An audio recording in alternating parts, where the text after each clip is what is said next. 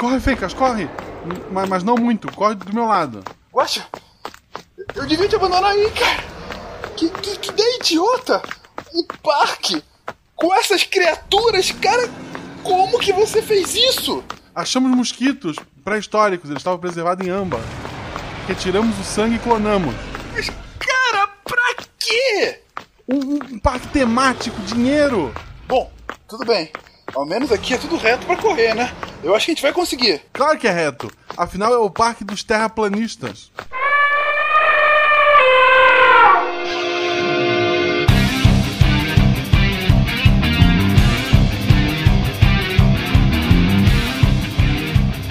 Olá pessoas, aqui Fernando Alto Fencas, diretamente de São Paulo, e ninguém vai mexer no meu ribonucleico não. Aqui é Cris Vasconcelos, direto de Pernambuco, e a dupla dinâmica de hoje não é Cris e Thaís, é Agnaldo Timóteo e Gal Costa. É, eu acho que eu entendi a referência. mas, vai, mas de qualquer forma, vai Thaís. Oi, gente, aqui é a Thaís Botti, de São Paulo, e quem tem charme é a molécula, não cientistas. Watson. Já, eu não entendi, é uma piada? Quem é o Watson? Quem é Watson? Oi? Elementar, gente, vambora. Aqui é o Yuri de Apucarana e se você não sabe o sentido da vida, procure de 5 linhas pra 3 linhas. Yes! Ah, roubou minha entrada. Caramba! Eu sabia que alguém ia usar essa, por isso eu tirei ela da minha É, lista. foi uma das que eu pensei e falei, ai não, alguém vai pegar. Não, aqui é Nanaka de São Paulo e eu ainda vou projetar um dinossauro cachorro. Um dinossauro. Porque Ah, um tipo cachorro Demodog. normal que come sofá tá de boa. É tipo Demodog. É. Nossa. Diga as passas, Santa Catarina, aqui é Marcelo Guaxinim e o primeiro livro de autoajuda da história dos seres vivos é Quem Mexeu no Meu DNA. Muito boa! Muito bom isso. Você está ouvindo o SciCast, porque a ciência tem que ser divertida.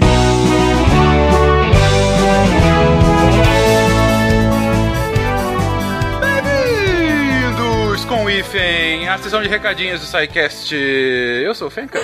E eu sou a Jujuba! Sim, estou de volta, Venquinhas! Saudades, Goma. Quanto tempo que eu não te vejo por É aqui. faculdade, né? Faculdade, gente, essa coisa maluca que, que rouba Cara, nosso tempo. Pois é, você rouba nosso tempo, no, o qual nós investimos nosso tempo. exato, Goma. exato. É muito Exatamente. importante, é muito importante. Mas a, a gente tá se organizando para que eu volte a gravar. Então, enfim, eu voltar a fazer Vai piadas infames certo. com você. Excelente, excelente. Mas, Goma, temos uma grande novidade essa semana, não é verdade? Sim, a gente já vai chegar, Fenquinhas, não chutando portas nesse episódio, mas chutando escadas. Pois é. Pois é, queridos ouvintes, como vocês devem ter reparado, nessa última terça-feira saiu pela primeira vez pelo portal Deviante o podcast Chutando a Escada, um podcast de política internacional muito legal, sobre o qual a gente já comentou algumas vezes ao longo de nossos episódios, que inclusive já estiveram conosco no episódio sobre as Coreias. Ah, e eles estavam fazendo um trabalho sensacional, uma grande sensação na podosfera de 2017.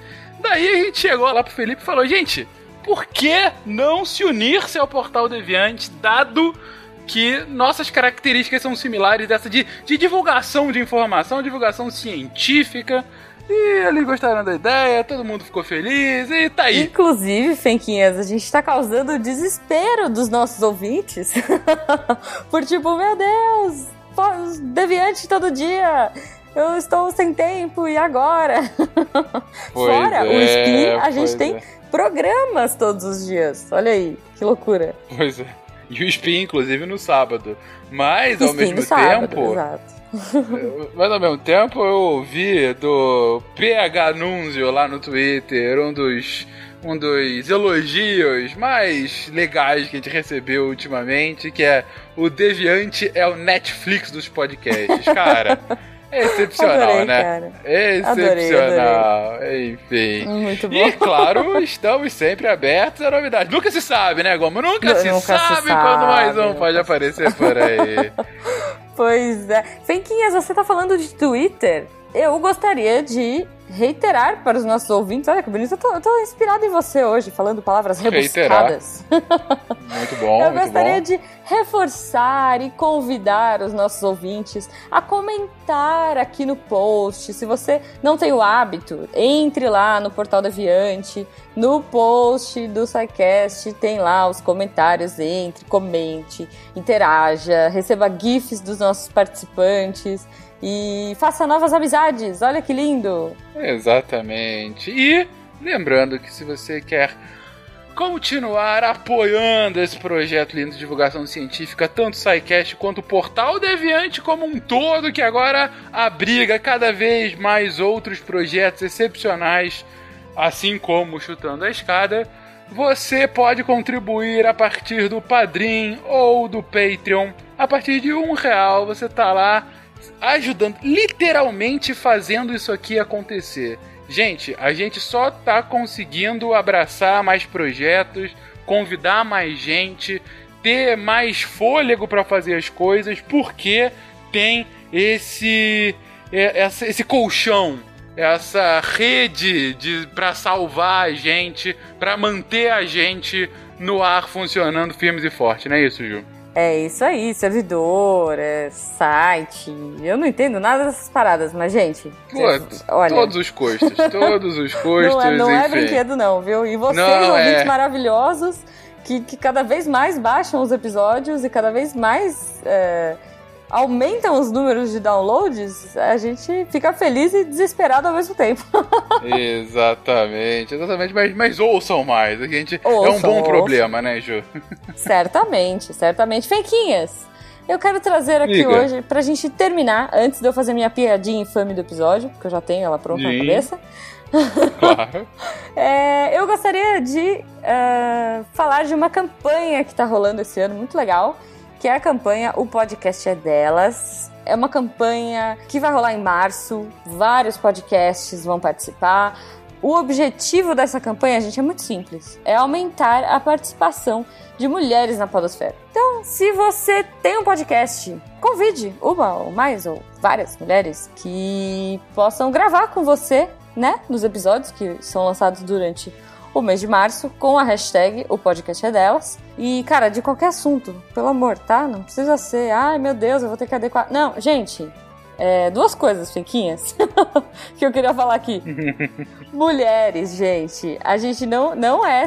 A gente não descongela em março. Não é tipo, é, sei lá, a Simone e o, o Roberto Carlos, que chega o Natal eles descongelam pra fazer o especial, entendeu? tipo, Exatamente. mulher o ano inteiro. Eu, sou, eu, vou, eu vou além da campanha podcast é delas. Eu acho que o ano inteiro é delas pro podcast.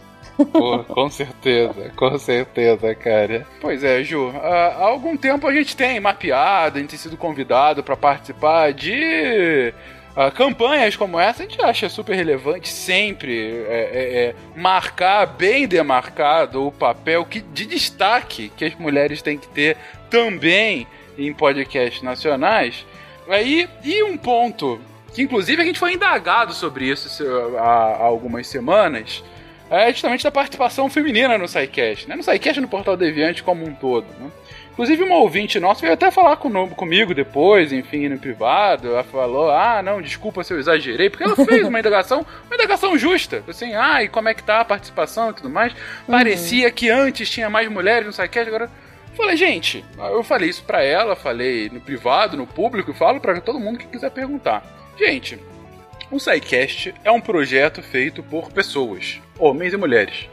O SciCast sempre teve uma preocupação, não uma preocupação especial, temos que ter aqui uma cota de mulheres. Não, desde o início, as mulheres participaram do projeto porque elas entregavam algo de relevante pro projeto, assim como os homens. Gente, mulher, Simples assim. mulher é girl power aqui. Girl power da ciência.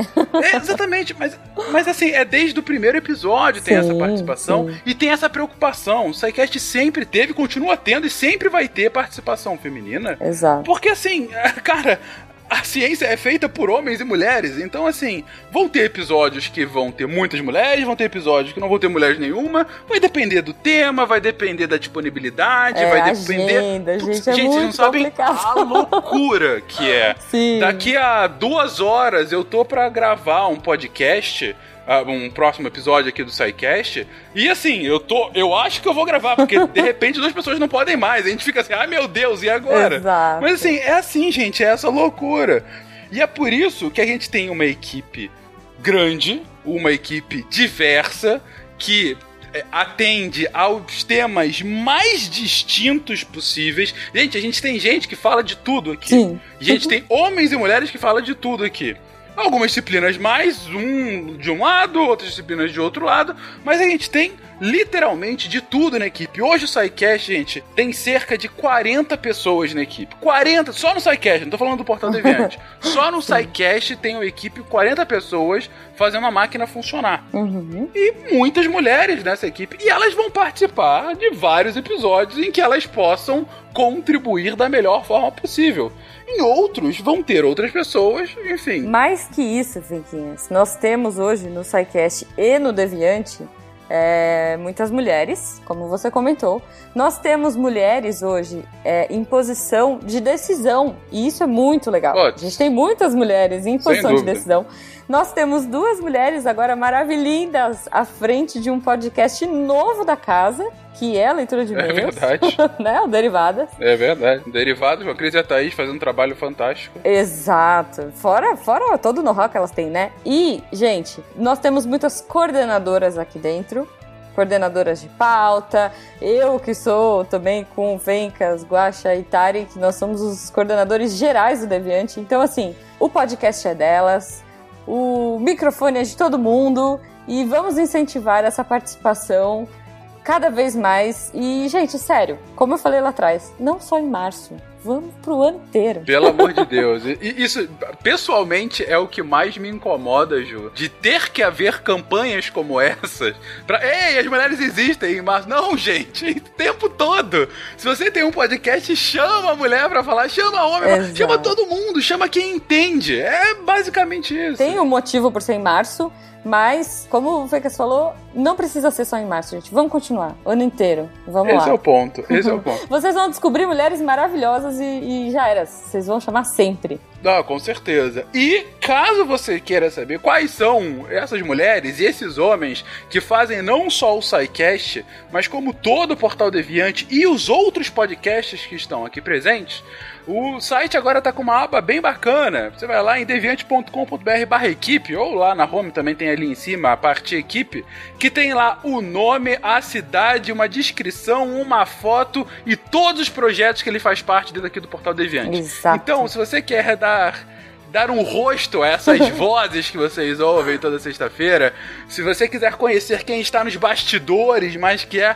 fundamental para a máquina toda funcionar, tá lá o nome de todo mundo, contatos com quem quis disponibilizar o conteúdo. Enfim, fale conosco, vai lá, visite, conheça quem faz esse projeto andar. Estamos aqui para decepcionar vocês nas nossas fotos. e Fenquinhas, antes que esse episódio. Já tá muito demorado esse recado? Vamos Sim. assistir, ou melhor, vamos ouvir, mas aqui eu lembrei do videozinho do Jurassic Park do DNA, né? Vai ter aquela fitinha de Mas é DNA aí que parece tudo um começa. parte? Sim, sim, vai ter com um cromossomo gigante explicando como que o DNA da Han deu no- nos dinossauros. É isso mesmo, o episódio é só isso. Eu imagino que seja, eu imagino que seja, então vambora.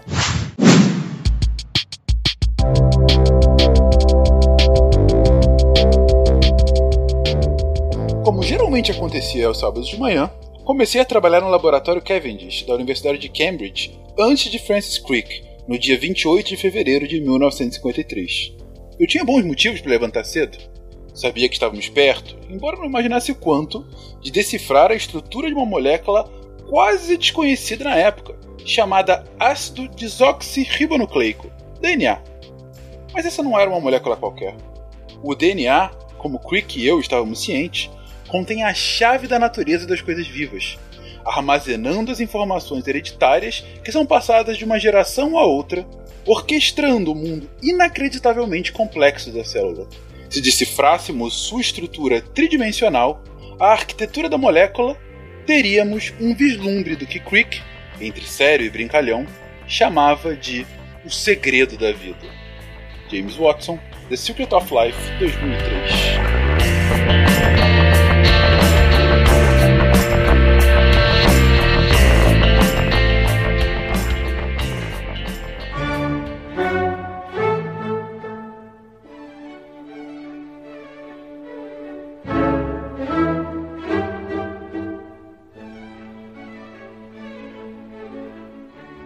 Queridões, DNA.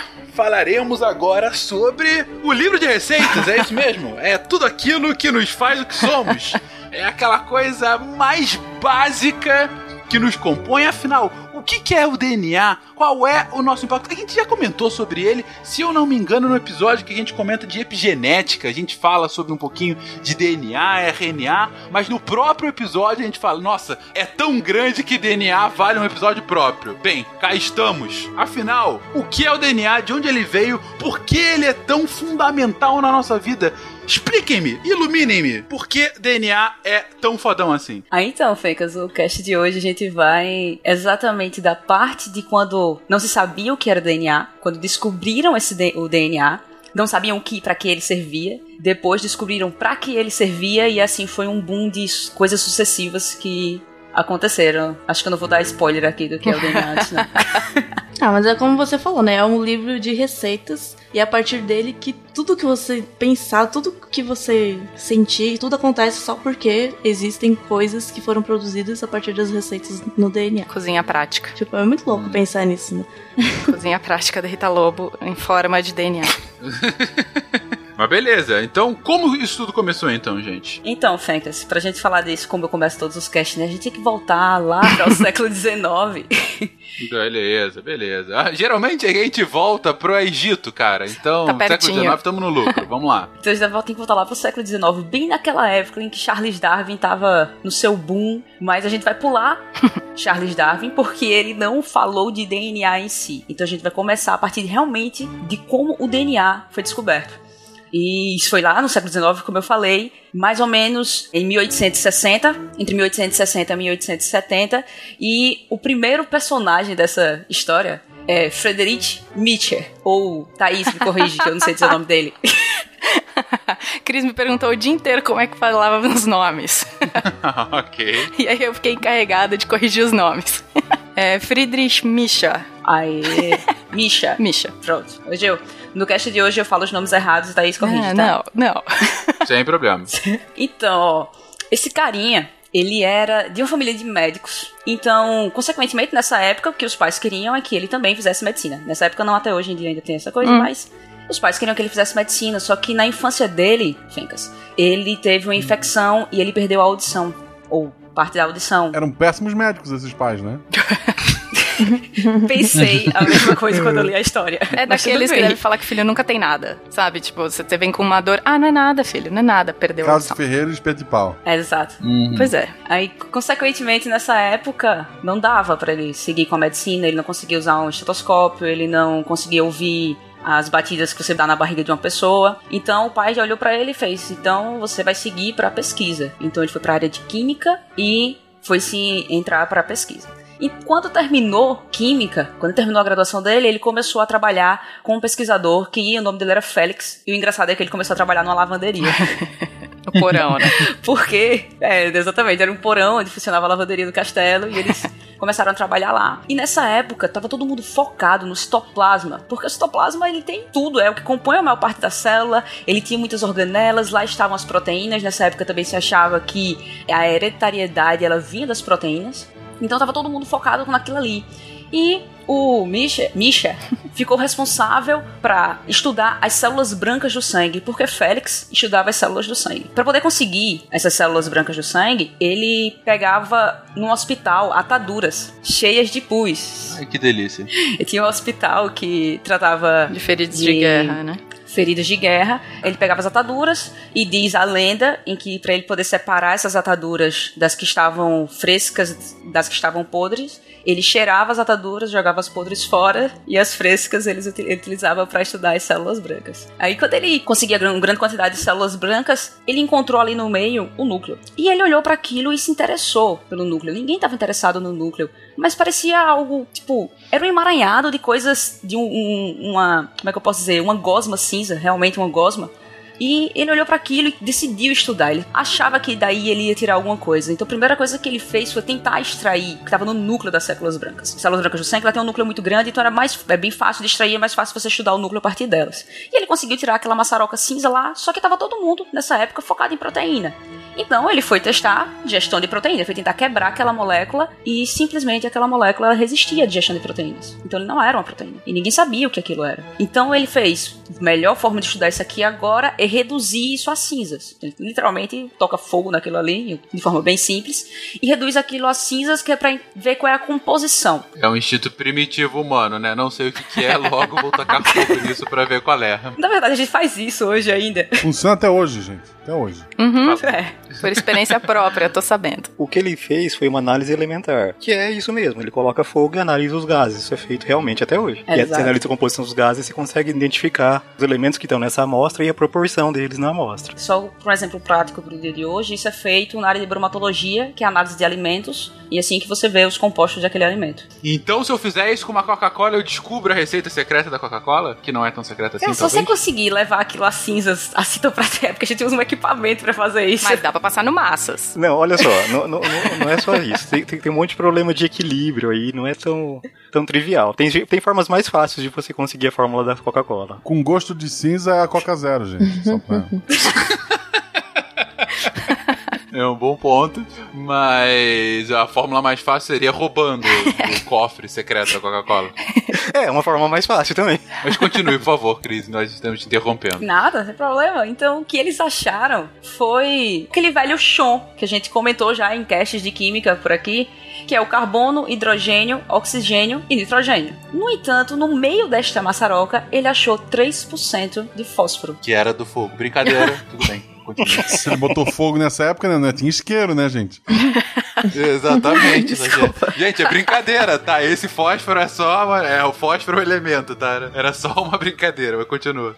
E ele achou fósforo, só que não tem fósforo de- nas proteínas. Quando ele bateu o olho naquilo, ele fez: Eu descobri algo novo. Eu descobri algo novo, algo importante que ninguém descobriu. E a primeira coisa que você faz é dar um nome pra aquilo, né? Então ele batizou de nucleína. Ele perdeu a audição e a criatividade, né? Porque, porra.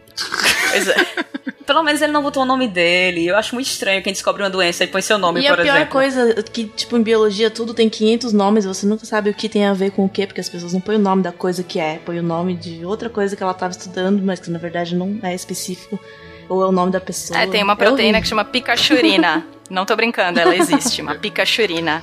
É? Picachurina. Pode colocar no Google, ela existe. Picachurina. Ah, Muito válido Eu, eu também. acho que nessa linha tu tem mais 149 nomes possíveis pra ir colocando. É verdade. 150 se você contar com mil. Mas enfim, caraca, Picachurina. Pois é. É, isso Não mesmo. tem nada a ver com o negócio, Cara, o cara tem- inventa um nome Tá, pra mas aquilo. nanaka, se tivesse uma, alguma coisa na biologia chamada nanaka, tu não ia gostar? Mas isso é horrível para as pessoas estudarem isso. Uma, uma doença mortal. Mas aí- você reduz o composto de nanaka a uma doença, exatamente. Nanaka aguda. Uma doença mortal chamada nanaka, você não ia gostar? Não, beleza. Bolacha, só de spoiler, tem um gene chamado miçanga. Olha só. É roxo. Deve ser Ele faz uma proteína roxa que a gente usa de corante. pra fazer miçanga. Pois é. Enfim, bora. Ele batiza de nucleína e eu acho que se você descobre algo novo, a primeira coisa que você faz é sair correndo pra contar a quem você deve uma satisfação, seu orientador, seu professor. Nesse caso era o Félix, o químico que ele trabalhava com ele, pra quem ele trabalhava. E ele deve ter saído correndo, assim, ab- aberto a porta do laboratório e ter feito. Do laboratório não, né? Da, Da lavanderia. da lavanderia. Aberta a porta da lavanderia e ah, descobri uma coisa nova. E aí não tem fósforo em proteína, aquela coisa toda. E eu, como um bom orientador, o cara pegou tudo que ele tinha feito, deu uma olhada e pensou: errou, né? Não tem como. Isso aqui Trocou tá o tubo. Trocou o tubo. Sempre assim. Trocou o tubo, contaminou, é, alguma coisa. Nem, ninguém, nenhum orientador dá crédito logo de cara, assim, pra quando você descobre uma coisa nova. Não, é, porque ele pergunta o método. Eu falei, ah, eu botei fogo. É um ponto. Aí ele fez, ó, provavelmente você errou, então eu quero que você repita seus experimentos. Aí ele volta pro laboratório e começa a repetir os experimentos. De acordo com a biografia, diz, os amigos deles diziam que ele parecia motivado pelo demônio, de tão obcecado que ele ficou pra resolver isso. Fogo, né? Nero. O nível de obsessão dele foi de um jeito que uma vez ele tava no laboratório lá, que ele ficava altas horas estudando, e os amigos entraram e saíram puxando ele do laboratório, e ele fez o que aconteceu? E ele era o casamento dele, ele tinha esquecido, era o dia do casamento dele. Ele tava atrasado. Ele esqueceu do casamento. Peraí, o ca- era casamento do cara? Do, Do cara. do Misha? É. Exatamente, do Misha. Esqueceu Puta, é uma- cara. um eufemismo, né? Às vezes o cara tava querendo fugir mesmo. Eu- pode ser isso também. Mas, Guaxa, você tende a concordar comigo que volta e meia, isso é muito comum nos casts de matemática, né? Como as esposas Sim. desses caras sofrem, Sim. cara. É inacreditável. Devia ser uma tremenda falta de opção na época, né? Tipo, porra, vou casar com esse cara que nem no casamento ele vai aparecer. Um cara É. que resolve as coisas botando fogo. Caraca. Enfim, ele casou, né? Casou. Teve filhos? Putz, eu não sei. Sei. se ele teve filhos. Também não. então faltou fogo, hein? Vamos lá. Vai ser o cast do fogo no duplo Ah, sentido. Enfim, ele casou, chegou, repetiu todos os experimentos e a mesma coisa. Então ele volta, o orientador com ele manda o, o trabalho dele, escreve o trabalho, manda o trabalho, mas o- ele não tava, o orientador não tava botando fé nele, então o trabalho, até o título desse do trabalho dele é algo como o conhecimento sobre o pus. e a nota de rodapé, o orientador dele disse que aumentamos o conhecimento sobre o pus. Então, não nem, nem um pouco de fé Não é descobrimos uma coisa nova, é tipo, descobrimos uma coisa nova só uma coisinha aqui insignificante. Isso. Puxa fogo. Não que ele seja ruim, mas é meio difícil você extrapolar nessa época uma coisa dessa. Ele tinha visto no PUS, então vamos ficar aqui com o PUS. Só que, Fencas, a 600 quilômetros de Misha e separados pela falta de internet, porque se eles tivessem internet a coisa tinha dado super rápido, né? estava um velho conhecido nosso do colégio, Mendel. O Tarek do tempo dele. É Na, na escola eu aprendi. Ele era um. Ele era da igreja lá e gostava de sopa de ervilha. Era isso que eu, que eu lembro. É, bem isso. Então, o Mendel era filho de camponês. E ele não tinha condições de estudar, ele só conseguiu estudar porque a avó dele pagou os estudos e porque parte do dote da irmã dele foi utilizado para pagar os estudos dele. Só que aí, quando ele terminou o ensino básico, ele queria fazer faculdade. Ele queria fazer faculdade de qualquer jeito, só que eles não tinham condições de pagar. E a única forma dele conseguir fazer faculdade era entrar para a igreja, ser um monge, porque aí a igreja pagaria. E ele assumiu isso mesmo no, posteriormente, que ele só entrou pra igreja pra poder a igreja pagar a faculdade. E ele era um cara obcecado por ciência, então ele começou a estudar ciência e ele foi aluno de nada mais nada menos que Christian Doppler. Brown. É exato, o carinha do efeito Doppler. E esse, tipo, Mendel era tão obcecado que ele estudou de, de tudo. Ele estudou tornado, ele estudou manchas solares. Mas uma coisa que ele estudou realmente, ele am- era apaixonado por isso, era estatística. Mas aí, Fencas, você pode se perguntar, por que a igreja paga pra alguém estudar nessa época? Cris, por que a igreja paga alguém pra estudar essa época? Então, né, ninguém, ninguém dá dinheiro, de, investe assim facilmente por nada. A igreja investia na ciência exatamente para melhorar as plantações da igreja, as vinícolas. E esse era o objetivo quando também investiram em Mendel. Deus disse: terás a melhor ervilha. Mas a sorte dele, Guaxa, foi ter escolhido as ervilhas. Por quê? Porque aí ele volta e ele começa, volta pra a ser monge, volta pra igreja e ele começa a estudar o melhoramento exatamente das ervilhas, que era muito simples. Ele escolheu as ervilhas primeiramente porque elas não são polinizadas pelo vento nem por abelhas. Então ele conseguia escolher qual planta ia cruzar com qual planta.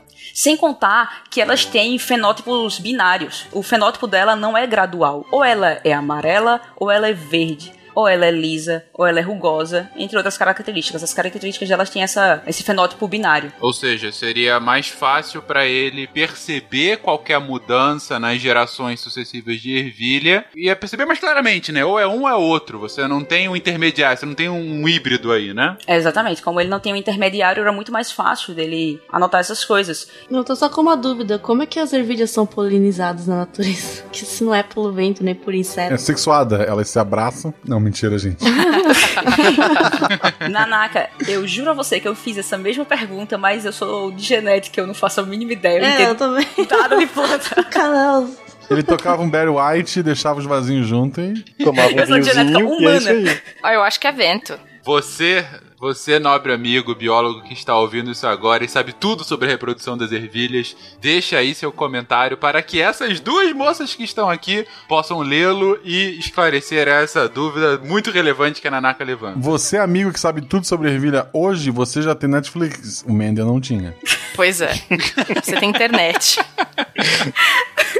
o terceiro motivo é porque ele gostava de comer ervilhas. Então, Era fácil. ele ia, estudava e comia. Vou, vou trabalhar no que eu gosto, né? É, sem dúvida. Trabalho muito mais agradável do que tirar pus de gases de feridos de guerra, vamos Pois combinar, é, né? pois é. Exatamente. Fencas, Foi exatamente aquilo que acho que a maioria das pessoas lembram do ensino médio. Ele cruzou, o principal exemplo que a gente usa é a cor, então ele cruzou uma ervilha verde com a amarela e ele teve como resposta unicamente ervilhas amarelas. Bizarro. Então, o verde sumiu. A priori, o primeiro pensamento que você tem é: cadê as verdes? Se eu cruzei essas duas e não apareceram. E aí, o que, que ele faz? Essa segunda geração, que é essa resultante desse cruzamento, ele cruzou as plantas entre si, as amarelas da segunda geração. Quando ele cruza essas plantas, as verdes reaparecem. É mágica. Ou o vizinho. Pois é. Ou o vizinho, A, a ervilha vizinha. ou o jardineiro, Pois é. Ou o jardineiro fez merda. Mas enfim. Trocou o tubo. As verdes reapareciam. Que trocou o tubo já. As verdes reapareciam, as vezes reapareciam numa proporção de 3 para 1. Ele não cruzava essas amarelas da segunda geração e nasciam todas verdes. Ele não cruzava e saía metade verdes. Ele cruzava essas, essas amarelas e saíam três amarelas e uma verde. E ele fez. Pô, a sacada dele foi. As verdes continuam, alguma coisa que torna elas verdes, continuam dentro dessas amarelas. Mas o que é esta coisa, entendeu? Cara, é- essas experiências do, do Mendel, é, é, eu acho legal, por, primeiro por ser de fácil compreensão. Tanto que a gente, Sim. no, sei lá, sétima série, oitava série, já, já mudaram todos os anos, eu não sei se é a mesma Azão, azão, azão, azinho, azinho, azinho. Isso, é, é o beabá de genética, né? Que é o que você tem no colégio. Chiqueirinho. né? Não, chiqueiro não, porque eles comeriam não a- as ervilhas, né, gente? Não pode misturar um pouco no é experimento. Dá problema, né, gente? É que toda vez que eu tive que ensinar, eu falava que aquele. Como é que ele chama? Não sei o que, de punir, era um chiqueirinho que você tinha que colocar os genes e eles iam. Você vai preenchendo um jogo da velha. Aí eu falava que aquilo era um chiqueirinho, entendeu? Para as pessoas Ah, lembrarem tá. mais fácil. Essa, essa é a aula que os alunos descobrem que são adotados, quando vão ver questão de sangue, essas coisas. Exato. Exatamente. Vocês estão rindo, eu já eu conheço casos disso, tá, gente?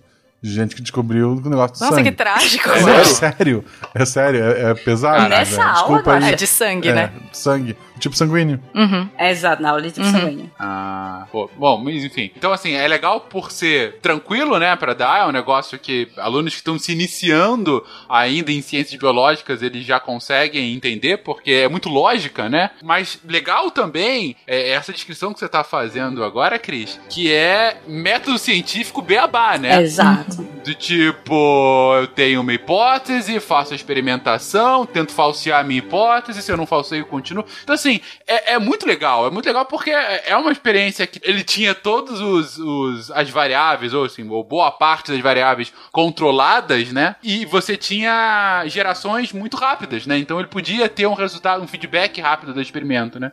É, Exato. muito legal. É excelente isso. E- Mas ele teve uma sorte muito grande em trabalhar com ervilhas nessa época, Fencas. Por quê? Porque as características que ele analisou, elas não eram ligadas uma à outra. Por exemplo, ele poderia usar lisas e rugosas, verde e amarela, e ter exatamente o resultado de lisas e rugosas na proporção 3 para 1 e verdes e amarelas na proporção 3 para 1, sem que esses resultados alterassem um ao outro. Era uma característica que dependia de genes sempre herdados juntos, né? Então, porque tem muitas características que são consequência de uma combinação de genes. E aí não tem essa proporção bonitinha. Ah, Não tem essa- tipo, o fato dela ser entendi. verde não alteraria no resultado do lisas e rugosas, entendeu? Uhum. Então, isso foi a grande sorte dele, que frente a outros pesquisadores que também estudavam isso, não tinham, porque eles acabaram escolhendo estudar organismos ou plantas que na verdade que isso não acontecia. Então os resultados, ele não conseguia analisar os resultados que eles tinham. E ele teve essa grande sorte de trabalhar com as ervilhas. Sem contar que é, é, é- é meio óbvio falar isso, mas aí vocês veem, né, gente, que nesse momento é sempre ligado ao fenótipo, né? Ligado ao que as ervilhas se parecem. Exato. Quando a gente sabe hoje que, enfim, é, não é só isso, né? Tem várias outras coisas que não, não digamos assim, não transparecem aos olhos, Não são né? visíveis. É o que ele podia observar na época, né? Exatamente. Então, o que é, como eu disse, parece óbvio, né? Porque, claro, é o que dá para o experimento, né? Ele ainda não tinha toda essa informação. Ele estava justamente criando esse conhecimento. Agora, mas muito legal. E faz todo sentido o que você diz, né, Cris? Realmente, é muito possível que tenha havido tantos outros Mendel que não ficaram famosos porque escolheram milho e arroz, né? Sei lá. Exato. Embora milho e arroz sejam muito melhor que ervilha. Também acho. Também Concordo. Combeiram melhor, pelo menos. Mas continua, Cris. Então, é, o que acontece é que ele teve essa sorte. E daí ele tirou a sacada. Ele tinha plantas machos e fêmeas, se eu posso chamar assim. E ele fez há características de ambos que geram um descendente. Porque nesta época também as pessoas se acreditavam que todos os genes estavam na mulher. Que o, por exemplo, o esperma, ele simplesmente acordava o que estava na mulher. Os genes não, né? Ele acordava o que estava na mulher. E que todas as, as características, na verdade, estavam dentro da mulher. Que era o. Meu Deus. É, exatamente. Tinha quem acreditasse ao contrário, não é? Porque ainda não tinha o conhecimento. Como que eles acreditavam nisso, vendo, tipo, características do pai passava pro filho? Tipo, eles acreditavam nisso também, né? Que- Exatamente, que só, só os pais, só os homens passavam as características, essas coisas. Então como que eles achavam que o gene tava só na mulher? Imagina o berro. Mas no berro. Então, simplesmente daí ele deduziu. Existem características do pai e da mãe que vão para o feto. Só que aí, hoje em dia, acusam ele de roubo estatístico, Fencas. Porque os resultados dele eram bonitinhos demais. Eram sempre 3 para 1, entendeu? E, a partir, por exemplo, como eu disse, ele tinha formação em estatística. Então, a partir dos resultados, ele conseguia prever também as próximas gerações. Ele fazia os cálculos e conseguia prever as, as próximas gerações. Só que era tudo muito perfeitinho. E você sabe que você não joga uma moeda pra cima e ela vai dar 10 vezes, ela não vai dar 5 vezes cara, 5 vezes coroa. Coisa não é tão bonitinha assim. Sim, sim. Então, hoje acham que ele também manipulou um pouco o resultado pra que ele ficasse daquele jeito. Isso é arredondamento. É, redondamente. É só você escolher o teste estatístico certo pra sua Correto. coisa. É. Não, ou até você olha pra ervilha assim, ah, mas esse amarelo tá quase verde, né? Vamos, vamos combinar aqui. Anota aí, malta, contrafactual. E se Mendel fosse daltônico? Contrafactual. Esse mesmo Ele ia subir no palco e falar: olha, essas são as ervilhas vermelhas. Aí o pessoal começava a se levantar, tipo, ok. Tá certo. Aí, Fecas, ele apresentou os resultados em 1865, mas pela falta de internet, Misha não sabia que ele estava apresentando esses resultados. Sem contar que, nesta Ah, época, claro, é. é, veja que eles estavam na mesma época. Sim, sim. Sem contar que quando, isso também acontece hoje em dia, quando ele apresenta esses resultados, ele apresenta voltado para as pessoas que trabalhavam com plantas, enquanto Uhum. Misha trabalhava com sangue. E o Misha também não tinha nada a ver com hereditariedade, né? Exato. Então, em nenhum momento eles se, se encontraram nisso. Mas após apresentar seus resultados, ele virou o líder dos monges da igreja e começou a liderar tudo que acontecia, toda a parte burocrática da igreja. Então ele acabou engordando. Que Eu não sei como é que ele engordou comendo ervilha. Fumava e ele começou a brigar, a se envolver muito com brigas porque a igreja começou a ser cobrado da igreja impostos. E ele começou a brigar com o governo, entre aspas, começou a brigar exatamente para não pagar esses impostos. E nessa época, a igreja acabou perdendo metade da, da terra que a igreja tinha por culpa de Mendel. É, exatamente. Só pra você Caraca. ver. A igreja odeia história dele- Mendel. Não, ele, ele ajudou no final. Ajudou a igreja e atrapalhou a vida da gente, mas tudo bem. Um delegado foi confiscar os bens da igreja dentro da casa e ele brigou com o delegado. E o delegado não confiscou. Ele era um cara meio cabeça dura. Então, ele começou a escrever altas cartas, sendo contra isso e tal. Só que ele começou a ficar muito doente. Então, ele chegou pro sucessor dele e disse que quando ele morresse, queimasse todas essas cartas, para que não tivesse mais nenhum problema, que ele não achasse nenhum problema para a igreja.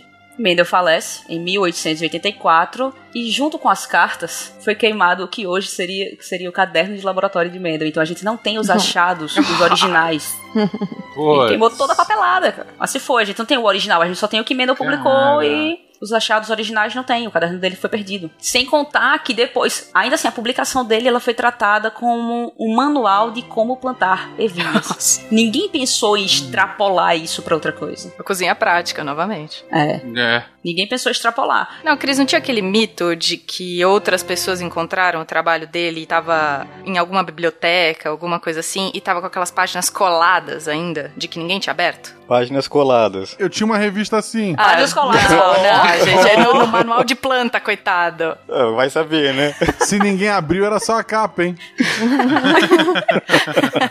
Afinal, ele não tinha nada além de ervilhas. Mas tinha um mito na época que eu fiz faculdade de que outras pessoas refizeram esse trabalho depois e descobriram a mesma coisa que ele, e aí, a hora de procurar referências em biblioteca, acharam o trabalho dele, mas nunca tinha sido aberto. Então não foi divulgado. Provavelmente foi achado nesse manual de como plantar ervilha, entendeu? Enfiado em outro canto da biblioteca que não era junto com o que aqueles pesquisadores estavam tentando ver, entendeu? Oh, Mr. DNA, where did you come from? From your blood. Just one drop of your blood contains billions of strands of DNA, the building blocks of life.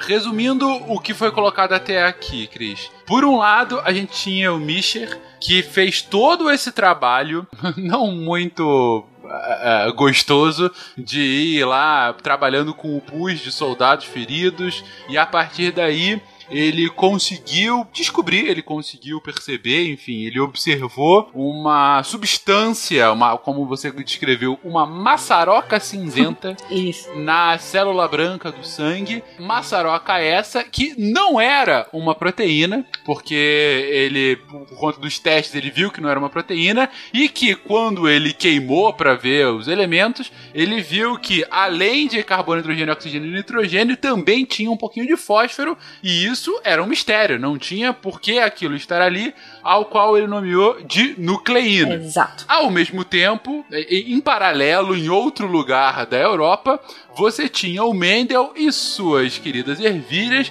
fazendo os primórdios do trabalho de genética, justamente trabalhando gerações após gerações de ervilha, fazendo um trabalho estatístico e começando a, a descrever o que seria a base hoje da genética, claro, já muito complementada e tal, mas que é sem dúvida o trabalho de base. Mas o ponto aqui é que até esse momento os dois trabalhos ocorriam em paralelo e não havia comunicação, nem física, nem mesmo, digamos assim, intelectual de uma área com a outra, até porque, como a Nanaka disse, eram áreas aparentemente distintas. Um estava tratando lá de uma questão dentro de células brancas do sangue humano e o outro estava lá cuidando de gerações de ervilhas, ou seja, não tinha muita coisa a ver, certo? Certíssimo. Em outras palavras, um, que foi o Misha, ele descobriu a coisa em si, física, o DNA enquanto Mendel descobriu o conceito, o gene. E as coisas ainda não estavam É, unidas. um descobriu a, a coisa, mas não pra que, que ela servia, e o outro descobriu o que ela servia, mas no que, que era a coisa. Exato. Por isso que se complementa Exato. tanto. Eu só queria colocar uma coisinha a mais, é que quando eu fiz faculdade, a gente teve uma duas disciplinas de genética 1 e 2, e que a gente usou outro modelo para fazer isso e calculamos nós a proporção que a gente cultivava drosófila, que é aquela mosca da banana, mosca da fruta. A gente cultivava ela em laboratório e aí os parâmetros que a gente olhava era o olho vermelho, se ela tinha um olho vermelho ou não, se ela tinha um olho preto, normal. E aí a gente, no fim de dois semestres, a gente olhava uma característica em um semestre, que seria a ervilha amarela e a verde, e depois a gente olhava umas outras características que era o formato da asa, para ver os dois juntos e a segregação independente desses dois fenótipos. E a gente no final chegava na mesma, na mesma proporção dele. E é muito legal isso, ver que a gente na minha mão o negócio deu 3 para 1. O meu foi. Minha experiência na faculdade, ela é na verdade mais frustrante, porque eu não fiz isso. A gente só fez extrair DNA. E você tá Ah, lá, pô, mas é DNA, também mais legal. DNA. E você extrai DNA e é uma gosma. Ah, pois é. Tá Banana? lá e faz, ah, aqui o DNA. Gente, ah, nossa. Ah, mas é tão É legal. legal. É uma coisa de Massa. massa. Tem- tem vídeo do Iberê Aí fazendo você isso. coloca lá. Ah, faz. é, tem vídeo do Iberê com álcool, né? Listerine. É, eu não sei se é banana ou morango que ele usa, mas. Não, ele usa cebola. Ah, eu já fiz com Eu aluno com morango. saliva. Dá pra fazer com Aí saliva. sabe que com saliva sai menos. É. Com saliva você pega menos DNA. É, com morango você pega mais por DNA. causa das sementes. Enfim, fica. Só que nesta época, Misha não morreu. Misha não morreu, Elvis não Misha morreu. não morreu. E ele ainda não tinha morrido. E ele sabia, por mais que o orientador dele não, que, não tivesse admitido, ele sabia que o que ele tinha nas mãos era algo muito promissor. Então ele começou a trabalhar em outro lugar e fez: Vou continuar meu trabalho. Quais são as células que é basicamente núcleo? As células que são basicamente É, núcleo. vamos chamar. Núcleo e mitocôndria, só. Núcleo mitocôndria, é. Não sei, gente, não me faça me sentir burro. Que são Olha que bonito. Espermatozoide. espermatozoides. Veja claro, que Misha, não ele é um cara isso? que gosta de uma coisa gosmenta, né? Porque aí ele saiu do pus e agora ele faz. Vou estudar o quê? Espermatozoide. Por que não, né? Não, tá. Ok, Então- então, espermatozoide. A universidade era próximo ao Rio Reno e nessa época tinha muito salmão lá e era muito fácil pescar salmão pela quantidade que tinha. Então ele começou a estudar espermatozoide de salmão. Então ele ia lá, chegava cedo, pescava, começava, não sei como é que ele extraiu o espermatozoide de salmão, mas tudo bem. Ele extraiu o espermatozoide de salmão e começava a estudar. Olha as folhas coladas aí. Olha as folhas coladas no meio. Pois é. Gente, é, desculpa, eu sei que vocês não vão ter essa resposta, mas assim, é- é- era alguma questão contra o próprio? Porque, digamos assim, ele poderia fornecer o material base, não? Ficas, eu acho que ele fez com o dele. Só que ele não publicou. É. Ah, Entendeu? ok. Tinha uma Eu reputação a manter, Boa sabe? resposta. Poxa, Eu acho que a esposa não deixou. Tipo, não. Teu não. Pode ser também. Porque já que ele nem lembrou do tu já não casamento. apareceu no casamento. Não, daria. É que, tipo, ele é um, um organismo único, né? Com salmão, ele podia fazer de vários salmões. É uma amostra melhor. Mas nesse caso, pra essa análise que ele tá fazendo, ele não precisava de amostragem. Então, eu acho que não. Então, na minha cabeça ele pensou, porque quando a gente passa pelos laboratórios, pelo menos em biomedicina, a gente sai usando o, o sangue da gente pra fazer tudo. Pode Se crer. você quer descobrir Né? você. É mais fácil, né? Por que você vai pescar salmão, extrair, né? Tem que você tem uma fila de pessoas querendo tirar sangue pra dar amostra na faculdade. Cara, eu tô pensando aqui no trabalho. Eu vou, vou no rio, pego o salmão, de alguma forma extraio esse espermatozoide. Eu não quero realmente saber qual é o O método. método é simples, né, Malta? O método é muito simples. Estagiário? Não, eu não quero. Estagiário. Eu, eu realmente não quero saber. Ele Agora. disseca, Estagiário, estagiário, evidentemente. estagiário. Mas coitado, o cara mexia com pus, o estagiário era ele, né? É, mas é que ele cresceu nesse tempo, né, gente? Vamos lá. Um bolsista ele tinha. Um bolsista ele tinha. Então, só que ele não estudou só esperma de salmão, não. Ó, ele estudou esperma de carpa, sapo, frango e touro. E provavelmente de humano.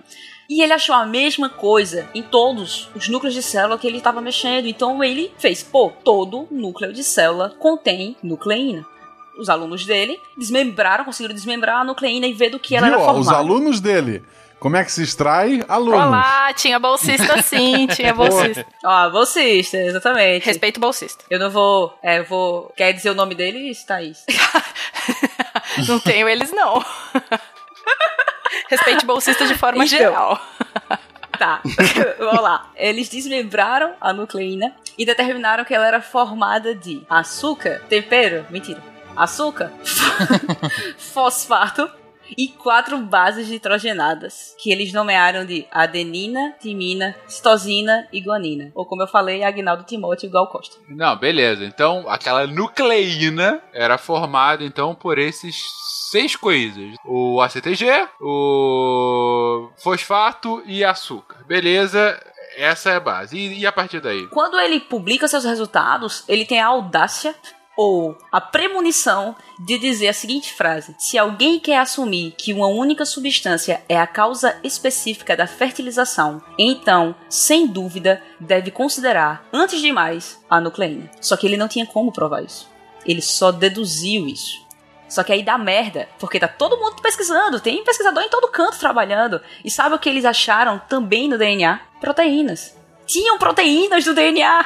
Tinham proteínas que estavam ali presentes também. E lembra que eu falei que nessa época se acreditava que as proteínas que eram responsáveis pela hereditariedade, quando ele trouxe a nucleína, ele disse que não tinha proteína ali, mas outros pesquisadores acharam proteínas ali. E era muito mais viável que fossem as proteínas, porque a gente tinha descoberto que eram quatro bases nitrogenadas. Então só tinha quatro coisas para você fazer combinações e gerar todos os fenótipos que a gente vê. E os aminoácidos que formam a proteína, o quebra-cabeça que forma a proteína, eles tinham 20 tipos diferentes, então era muito mais viável que fossem os aminoácidos e não as proteínas. A lógica é, a gente é complexo demais para ser formado só por essas quatro coisinhas. Exato, 20 seria Deve ser por essas 20. E essa argumentação, ela foi tão grande que o próprio Misha ficou em dúvida dos seus resultados.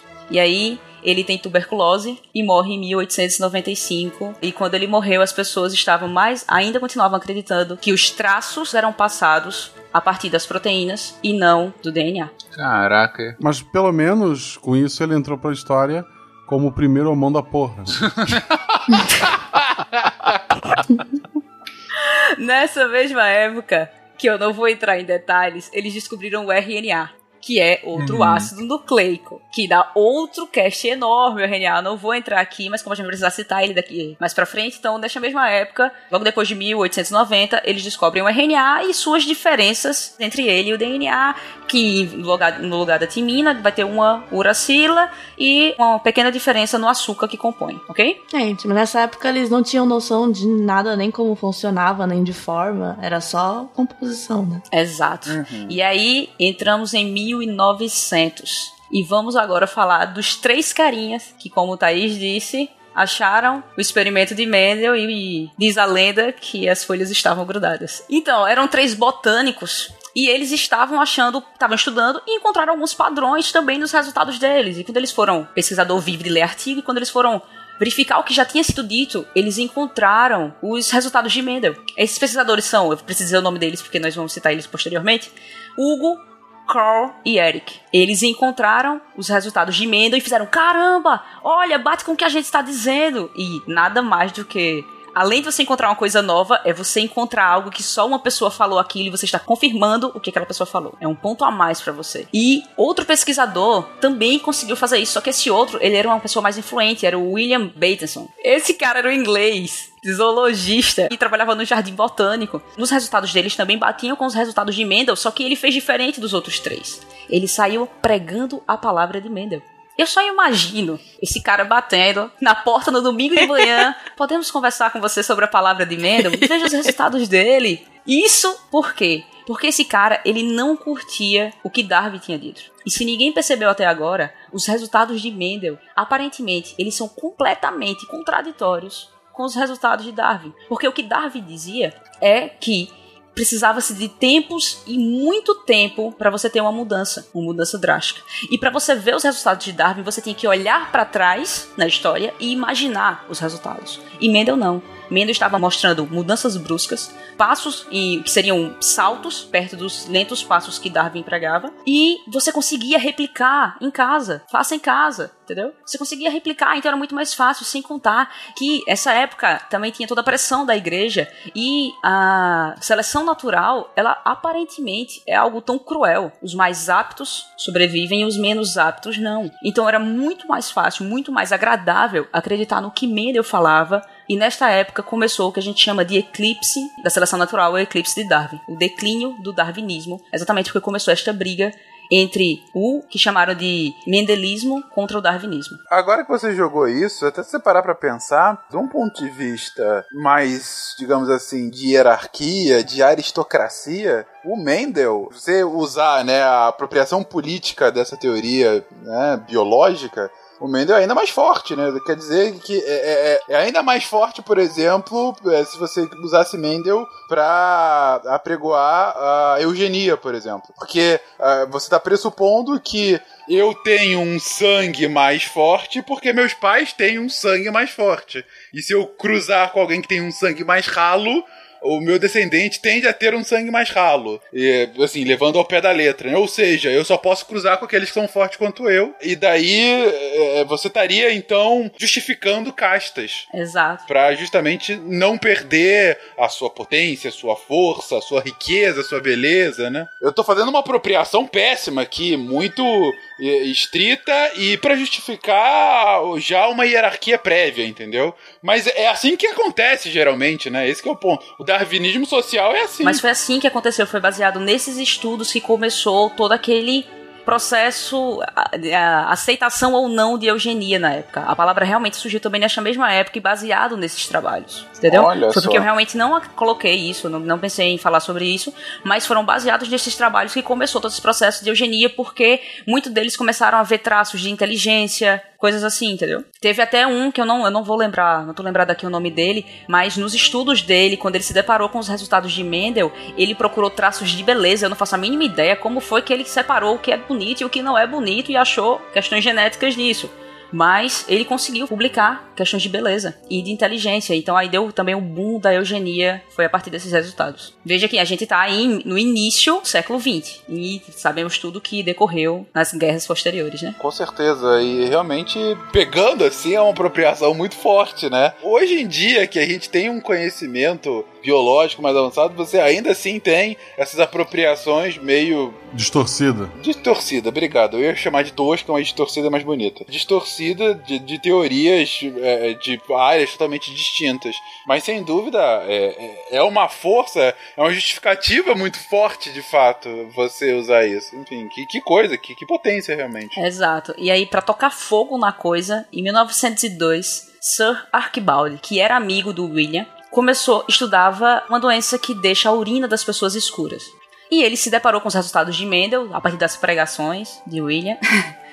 E ele começou a tentar fazer os cálculos frente às famílias que ele tinha e deu certo. Os cálculos de Mendel também batiam com humanos, então eles começaram a extrapolar de plantas para animais. Aí a coisa pegou fogo. Aí realmente começou o declínio do darwinismo, porque agora a gente tinha saído das plantas e visto também os traços, os cálculos de Mendel refletirem fenótipos em animais. Então foi esse Sir Archibald que botou fogo. É, começou, é, que começou a juntar uma coisa com a outra. Ainda não no, nos núcleos, né? Mas enfim, já começou, olha, não é só para planta, também serve para humano. Exato. E aí veja que eles estão com os resultados de Mendel e não de Misha. Estamos falando do conceito do DNA, do produto do DNA, mas não tinham linkado isso ainda à nucleína. Beleza. Como a Nanaka disse, sabiam o que, que era, mas não uh, o que era, né? Exato. O que, o que promovia aquilo. Exato. Foi esse William, ele é conhecido como o pai da genética porque foi ele que cunhou o termo genética. E ele foi tão fissurado pelo mendelismo que um artigo dele de 1901 era Os Princípios Mendelianos da Herança, uma defesa. Ele defendeu o trabalho do. Então, nessa época, todo mundo, muitas pessoas começaram a estudar, muitas pessoas começaram a estudar e a gente conseguiu compilar uma porrada de resultado, mas ainda não conseguia linkar a estrutura, o DNA em si, com o que os resultados de Mendel com o fenótipo. As coisas que a gente sabia nessa época, isso no início do século XX, era que quando uma célula se divide, ela também divide o núcleo, tá? Que todas as células têm núcleo, certo? Que os cromossomos, cromossomo é como o DNA se organiza, tá? Os cromossomos, eles são transmitidos inteiros de pai para filho. Todos os núcleos tinham cromossomos e que os cromossomos eram constituídos de DNA. Essas eram as informações que se tinha. Isso da parte do DNA em si. Então, até aí, ninguém tinha linkado. Era um monte de peça solta em que as pessoas não conseguiam encaixar os quebra-cabeças. Tínhamos os genes de Mendel, a nucleína de Mischer e Darwin. Porque a gente tá excluindo Darwin, mas Darwin não estava errado.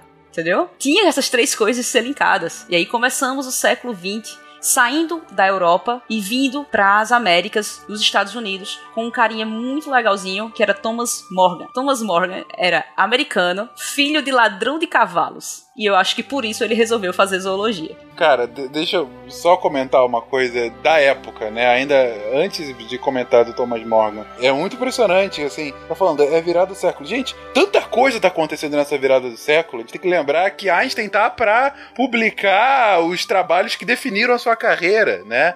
Que Freud está definindo o que, que é a psiquiatria nesse momento, ainda que não seja uma ciência per se, mas enfim, ela é fundamental para o restante da psicologia, pelo menos no início. É um boom científico realmente nesse final do século XIX, virada do século XX, que claro, a gente está vendo agora, ainda mais acelerado, mas assim, são bases, né, que a gente estuda ainda hoje, inclusive no colégio algumas já, né? Mas enfim, continua, desculpa, só para comentar comentar. Pronto, aí a gente sai da Europa e vamos lá para as Américas, tá? E começando agora com uma das, uma das grandes peças desse quebra-cabeça, que é Thomas Morgan e todas as pessoas que ele conseguiu reunir. Esse carinha, como eu falei, era filho de um ladrão de cavalos, fez zoologia e estava procurando sua área de trabalho. E ele vai na Europa conhecer um pesquisador que tinha se tornado muito famoso nessa época, exatamente por ressuscitar Mendel.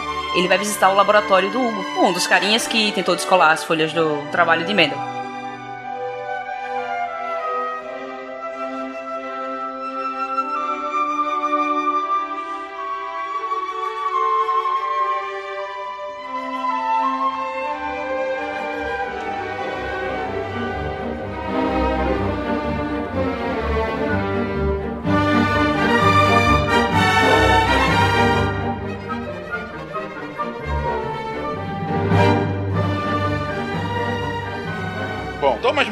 Foi ver se o Hugo tinha uns cavalos. Ele não era ladrão de cavalo? Não, ele é filho de ladrão de cavalos e ele não gostava dessa fama, tá? Coitado. Mas, ah, dizer, ele é um cara muito cético, ele não é muito de acreditar nas coisas, ele vai visitar o laboratório de Hugo e ele se depara com o, o estudo que aproximou Hugo de Mendel. Porque a gente não citou, a gente citou que Hugo tinha encontrado os resultados parecidos, mas não citou o que ele tinha encontrado. E exatamente com isso que o Thomas se depara. O que Hugo tinha achado é o que ele nomeou de teoria da mutação. Por quê? Ele estudava rosas, ele sabia que ali tinha uma plantação de rosas que tinha uma determinada cor, tamanho, uma quantidade de pétalas e uma altura, e de repente, no meio dessas plantas, começaram a aparecer plantas diferentes. Ele sabia que era a mesma planta, mas ela estava com características diferentes. Uma era mais alta, outra tinha mais pétalas, e mas ele sabia que era a mesma planta. Só que aí vem a grande descoberta dele. Ele tentou fazer a mesma coisa que Mendel, cruzar. E quando ele tentou cruzar essa planta que estava alterada, ela não cruzou mais com a planta antiga, com a planta que era normal. Então ele fez esta planta mudou e colocou o nome disso para mutação. Só que ele também, Olha esse Hugo, ele também não era um cara que gostava muito do- da teoria de Darwin. E ele acabou de criar uma teoria que também era muito contraditória ao que Darwin dizia. Essa teoria ela dava saltos. Como assim uma coisa muda do nada? Darwin disse que a gente tinha que esperar anos, milhares e milhares e milhares de anos, e de repente eu tenho uma. Algo tão brusco assim. Então ele criou a teoria da mutação. É, a grande diferença, eu não sei, é, às vezes é difícil você falar, mas como assim? Parecem coisas que não tem muito a ver, porque o Darwin ele olhava mais no geral, tipo, né, uma espécie. E essas, o Mendel e o, o Thomas Malcolm, eles estão observando indivíduos, né, a her- hereditariedade entre uma geração, duas gerações. Exato. E aí Morgan se depara com aquilo e faz, opa, não acredito. Nem na teoria da mutação, muito menos em Darwin, porque eu tenho que provar. Eu não, não é você me dizendo que eu vou acreditar nisso. Ele volta para os Estados Unidos e começa o projeto dele estudar mutações. Vê como elas acontecem e ele monta um laboratório na universidade que ele era pesquisador e começa a estudar camundongos, para não dizer ratinhos, e Thaís me corrigir. Ele começou a estudar camundongos. Só que aí começa o primeiro erro dele. Como é que você vai estudar mutação em camundongos? Quantos camundongos você tem que ter dentro do laboratório? Mais que um. Mais que um. Cruzamento, Tem que ter um dois. no casal, é. Não dá pra estudar mutação só com o casal, assim, era muito. Tem que ter, tem que ter vários, porque você tem que causar a mutação. E eram muitos camundongos que ele tinha que ter, e ocuparia muito espaço, e ele tinha simplesmente uma sala. E ele viu que estudar camundongo não, não daria muito certo. Então ele foi pra uma coisa muito mais fácil. A mosca, a mosca da fruta, que é a Drosophila. E esse cara, ele traz a Drosophila para o que ela é hoje para genética, porque ele é um grande modelo. Tudo foi estudado a priori em Drosophila. A gente tem muita coisa marcada em Drosophila exatamente porque Morgan começou a estudar mutação com ela. O que era muito simples, porque para você ter vários ratos no laboratório, ele tinha que ter inúmeras gaiolas. No entanto, mil moscas cabiam felizes em uma garrafa de vidro. É, só não vai saber quem que tá cruzando com quem ali, né? É verdade. Mas o objetivo É um dele não era ver cruzamentos, era mutação. É. Mas o que a gente fazia, a gente selecionava um casal no começo. Então a gente anestesiava todas as moscas, escolhia um macho e uma fêmea e colocava pra começar Barry o seu- White. Pois é, botavam Barry White dentro de uma um gaveteiro elas moravam. Bizarro. Aí a gente, na semana seguinte, você já via, tipo, vários, várias pupas ali dentro já da, da garrafa. É muito É, rápido. pupas. Eu adoro a palavra pupas. Ele começou a trabalhar com as moscas e era muito mais simples frente a trabalhar com camundongos, porque ele tinha muito mais espaço, era muito mais fácil de alimentar. Só tinha um problema: achar mutação em uma mosca que está misturada com mil moscas dentro de uma É, garrafa. Então haja paciência dele com a lupa de garrafa por garrafa a procurar mutação nessas moscas. Mas ele conseguia? Ah, calma, vai chegar lá. Só que esse cara Beleza. trabalhava sozinho dentro do que ele chamou de sala das moscas. E eu, não é como trabalhar sozinho hoje em dia, que você tem um iPod, que você tá lá ouvindo música e blá blá blá, como, assim, como a gente trabalha dentro do laboratório, né? Tava, devia ser bem tedioso. E ele teve que. tava procurando alunos e por acaso foi dar um curso pra um amigo dele, o amigo dele não podia ir dar a palestra, ele foi dar a palestra e lá ele conheceu Alfred. Alfred trabalhava com cavalos. O Batman. Alfred trabalhava com cavalos e um assunto leva a outro. E eles começaram a conversar sobre cavalos. E Thomas, devia ser um cara muito difícil, fez: contratado, você vai trabalhar na sala das músicas. Chamou Alfred pra trabalhar com ele. Porque um cara que entende de cavalo, aquele bichinho pequenininho, vai entender de A coisa mosca. fica né? pior. A delicadeza pra mexer com as moscas deve ser É, gigante. é. Mas a coisa fica pior. A família de Alfred trabalhava com morangos. E Alfred trabalhava com cavalos. Tipo, por que a família dele trabalha com morangos e ele trabalha com cavalos? E aí foi que Morgan descobriu que Alfred, ele era daltônico. Ele não Oxi. trabalhava com os morangos porque ele não conseguia separar os morangos. Coitado. E como é que ele separar uma mosca mutada se ele não conseguia enxergar a cor? Mas ele não demitiu. Alfred e tinha virado o pupilo dele. Então, Alfred continuou trabalhando com ele pra separar as moscas, mas ele precisava de alguém que ajudasse ele a encontrar as mutações. Cores. Cores. Contratar a criança de 5 anos. Só que era um cara de coração mole e ele conheceu Calvin. Eu sei que eu tô falando muitos nomes, se você quiser anotar, viu, Fencas? ele conheceu Não, Calvin. Calvin, ele teve pena de Calvin porque Calvin era um órfão, ele tinha perdido os pais aos dois anos de idade, ele tinha estudado porque a avó dele também bancou os estudos, só que ele era um cara muito inteligente, ele conseguiu ganhar uma bolsa na universidade e começou a estudar na universidade, ele fez, pô, vou trazer esse cara pra sala das moscas. Só que Calvin tinha entrado pra sala das moscas pra poder é, Morgan ajudar ele financeiramente. Então ele entrou pra limpar a sala, que não devia ser muito limpa. Ah, é, essas moscas, o que tá fazendo esse monte de mosca aqui? Margolhava as moscas e matava elas na mesa com o dedo. Então, imagine como devia ser. Mil moscas e ele, essa aqui não mutou. É, e você vê que ele contratou o cara e falou assim: ah, vai lá na minha sala, vai lá ajudar. Tipo, não falou nada, né? Não falou o que ele fazia. Você que trabalha com É. cavalos vai saber o que fazer, só entra lá.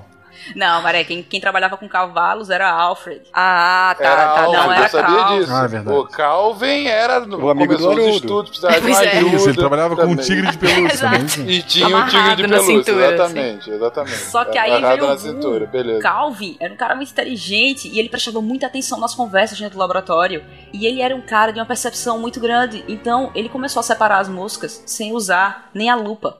Então nesse momento o cara fez: Não, não quero ele limpando, quero ele trabalhando também. E aí ele começou entrou para o grupo das moscas que a priori eram esses três caras: o Morgan, o Alfred e o Calvin. E eles estavam lá causando mutação. Como é que causava mutação? Era, botava as moscas, botava ácido, sais, aumentava a temperatura, e assim eles iam tentando causar mutação nas moscas. Máquina de teletransporte. Aí, em 1910, quando eles estão virando lá o vidro, eles acham uma mosca com uma mancha em forma de tridente. A primeira tatuagem natural. É o, dio, é o diabo É o- agindo novamente. Eles acham uma mancha em formato de tridente, mas isso não era grande coisa. E aí os meses começam a passar e eles acham outras mutações. Umas verrugas apareceram. Teve uma mudancinha assim de cor, que provavelmente o Alfred não percebeu. Quem percebeu foi o Calvin. Só que aí, ao virar o vidro, eles olham, pegam uma lupa e vão olhar atentamente. E lá está, uma mosca de olhos brancos e não vermelhos como era o normal. Olha só, olhos vermelhos é. Não sei se é normal. É normal. Eles acham uma mosca de olhos brancos. Então, isso sim era uma mutação. Uma mutação muito significativa. E aí começa a primeira coisa, né? Separar uma mosca dentro de um pote de mil. Imagina quantas moscas de olho branco esses caras perderam. Tentando tirar essa mosca de dentro do vidro. E aí, Fencas, o que, é que, o que você acha que eles deveriam fazer com uma mosca branca? Baseado em tudo que você. que falamos até agora. Eles fundaram a Kaiba Corp. Exatamente. se, se eles jogassem Yu-Gi-Oh!, eles fariam uma carta disso e seria muito poderosa. Mas, como não é o caso, bom, vamos lá. Você tava. Até vamos fazer a recapitulação. Por que ele estava fazendo isso? Thomas Morgan, ele tinha lá criado a sua teoria da mutação, que era Não, uma teoria. A teoria da mutação é de Hugo. É, perdão, perdão, perdão, perdão, perdão. Ele tinha pego a teoria de Hugo e estava querendo, na verdade, refutá-la. Assim como queria refutar Darwin, que ambos estariam errados. E aí ele foi lá estudar as mosquinhas com a ajuda de seus amigos Alfred e Calvin e também Haroldo na, é, é, amarrado em sua cintura. Calvin Haroldo. Ele queria estudar, arrumou ratos, decidiu por moscas e contratou um especialista em cavalos. É assim que se faz ciência, Assim, gente. realmente.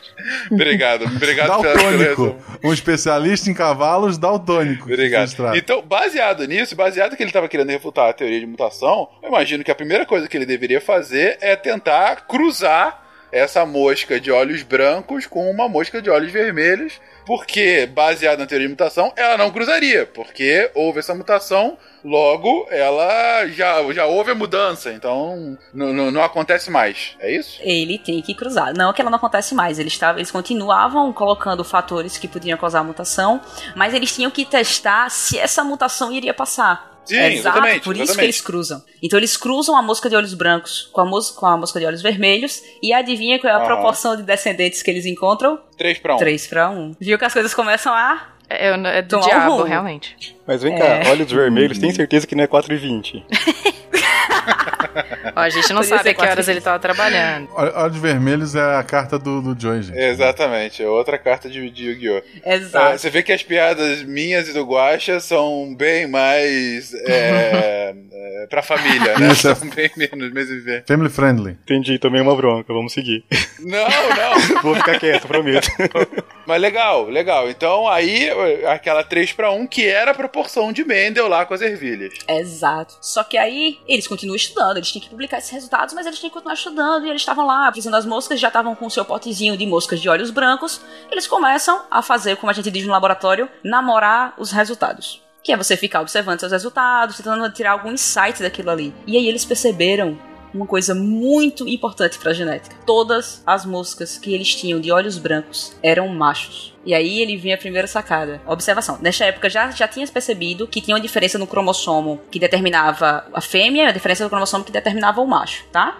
Então, por mais que não se tivesse linkado a hereditariedade ao DNA, já tinham percebido que homem tinha, o macho tinha um cromossomo diferente que a fêmea tinha um cromossomo.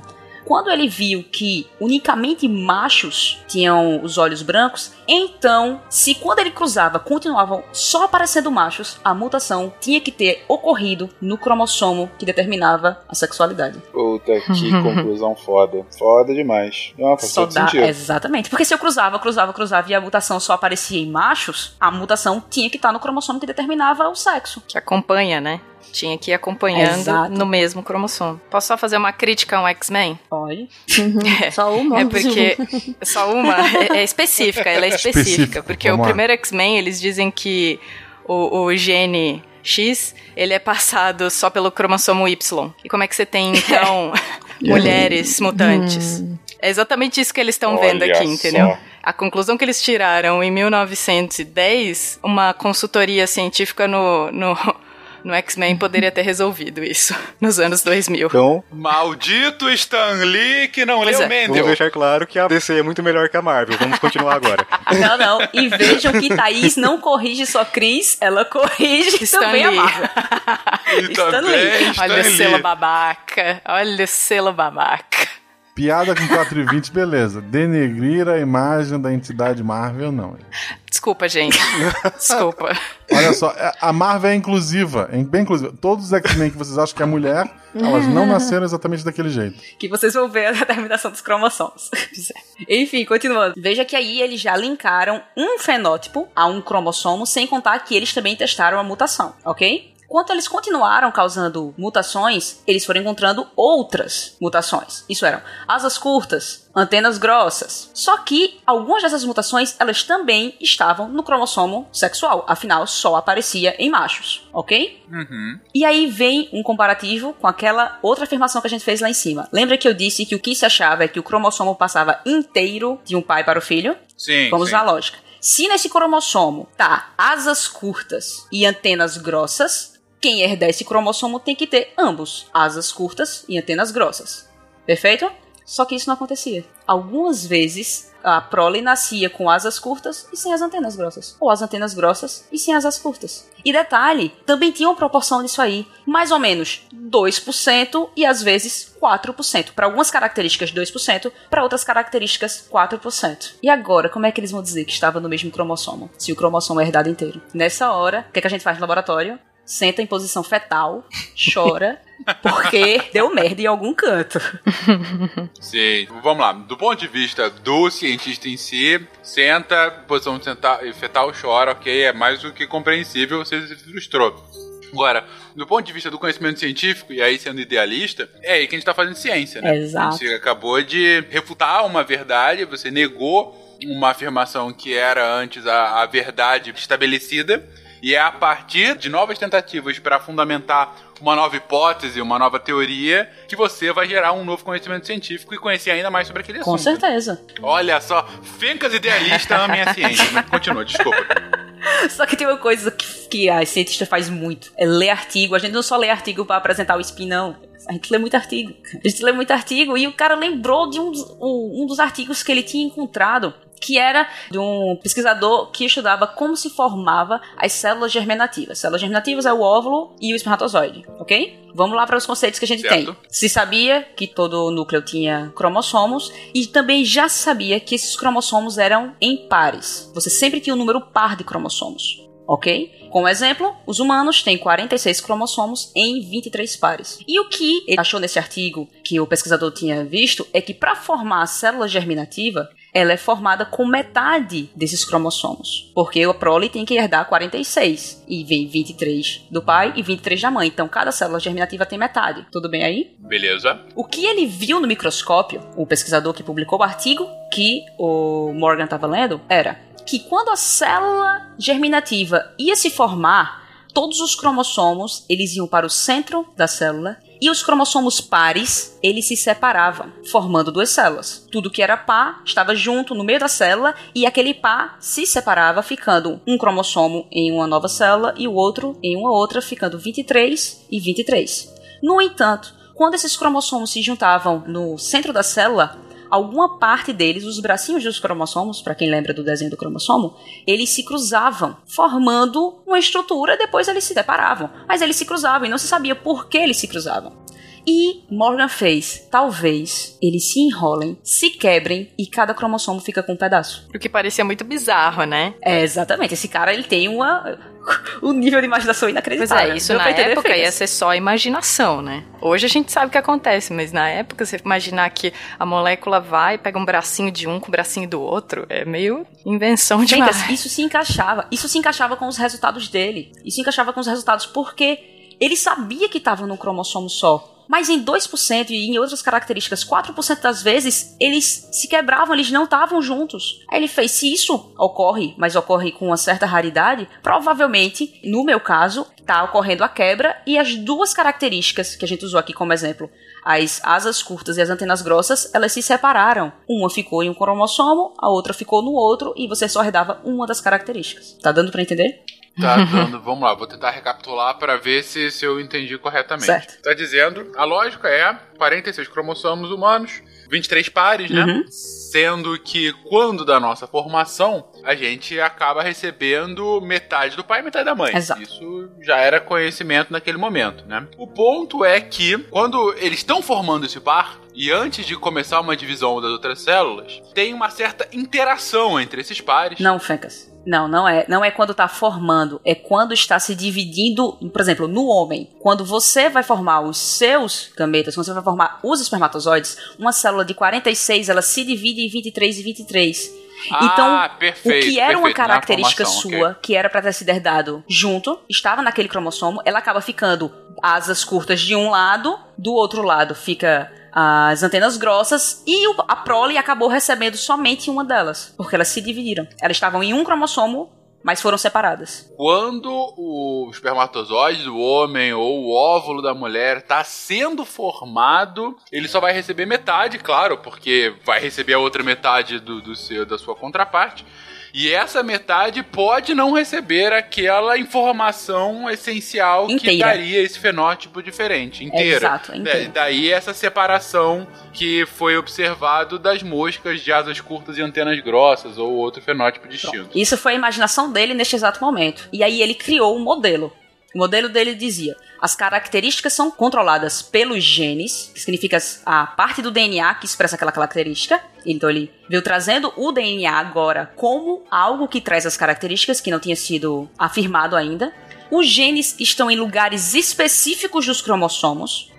As criaturas herdam uma cópia de cada cromossomo e, no entanto, neste cromossomo ele pode ter ocorrido cruzamento ou mutação, fazendo com que cada indivíduo seja único. Isso é, pode ter ocorrido uma mutação ali ou ocorrer este cruzamento, fazendo com que, mesmo que seu pai tenha asas curtas e antenas grossas, e você herde aquele cromossomo dele, o cromossomo dele pode ter sido dividido, se misturado com o par, e você herde só unicamente asas curtas ou antenas grossas. Mas isso é mais difícil de acontecer, então ocorre mais raramente, em alguns casos 2%, em outros 4%. E Sim, e tem o porquê de ser 2%, 4%? É aí que entra o quarto membro desse grupo da Sala das Moscas, que é o Herman Miller. Que nome mais divertido, o grupo do Sala das Moscas, mas ok. É, mas assim, ele, ele entra pro grupo, só que ele não pode trabalhar todos os dias com o pessoal porque ele não é pago pra estar nesse grupo e ele tem que sujeitar a mãe. Então ele tem que trabalhar fora e utilizar somente um dia da semana dele pra trabalhar na sala das músicas. Mas ele também era um cara muito inteligente, ele também estimulava muito os outros a pesquisarem isso. E uma das coisas que ele ficou encucado foi exatamente isso: 2% e 4%. Por que 2% e por que 4%? E na biografia diz que provavelmente ele ficou a noite andando e não fez a prova que ele tinha no outro dia, porque ele teve que pensar muito sobre isso até ele ter uma sacada, que era, poxa, quem se separa somente 2% das vezes, provavelmente estão mais próximo um do outro no cromossomo. Por isso que é mais difícil separar. E quem se separa em 4% das vezes está mais afastado. Mais especificamente, 4 vezes mais afastado do que quem se separa 2% das vezes. Deu pra entender? Não. As características que se separam em apenas 2% das vezes, vou tentar dar exemplos aqui. Em 2% das vezes, asas curtas não são herdadas juntos com antenas grossas. Ok. Em 4% das vezes, não era herdado com olhos brancos, por exemplo. Olhos brancos estava lá. Mas 4% das vezes você herdava ou olhos brancos ou as asas. Entendi, entendi. Porque no caso de 2%, eles estavam mais distantes, Uhum. então a- a- eles se separavam menos vezes. E no caso dos olhos, eles estavam mais próximos dentro desse gene, então era mais propensa essa separação. É, não do cromossomo, não é do gene. Os genes mais próximos, eles é mais difícil que eles vão pra cromossomos separados, entendeu? Que eles vão pra células separadas. Desculpa, a nomenclatura errada. Não, mas assim, ó, imagina que todos nós que estamos gravando aqui estamos de mão dada. Nós somos um cromossomo só, Uhum. entendeu? Ok. E daí Ok. passa, sei lá, um- a gente vai tentar atravessar a rua, tem um carro passando. Qual é a chance de, por exemplo, se o Guache tá numa, numa ponta, o Fencas tá em outra? Qual é a chance deles serem, de estarem juntos numa. no- se, se acontece alguma coisa e a gente tem que se separar? Vai, tá passando um carro, a gente tem que se soltar. Não vai conseguir atravessar todo mundo junto. A chance de vocês dois estarem em pedaços diferentes do nosso grupo é maior, não é? Vocês que estão na ponta, vocês que estão mais distantes Sim, um dos claro, outros. claro. Quanto mais perto a gente tiver, mais difícil vai ser de quebrar a gente. Verdade. É, na verdade, depende da velocidade do carro, vai dar pra quebrar. Vai depender se é um. Celta ou se é um carro pica. Exato, capica. Tentando passar isso, quanto mais longe, mais fácil eles se separarem. E aí ele achou exatamente a lógica dos 2% e 4% e ele deve ter gritado um eureka muito grande dentro do laboratório. Quando ele chegou a essa conclusão. E- Ele gritou, eita. Eu gosto de eita. Eita, total. Opa. Eita. Eita. E É, em português, o que ele gritou no idioma dele eu não sei. A dublagem em português ficou eita.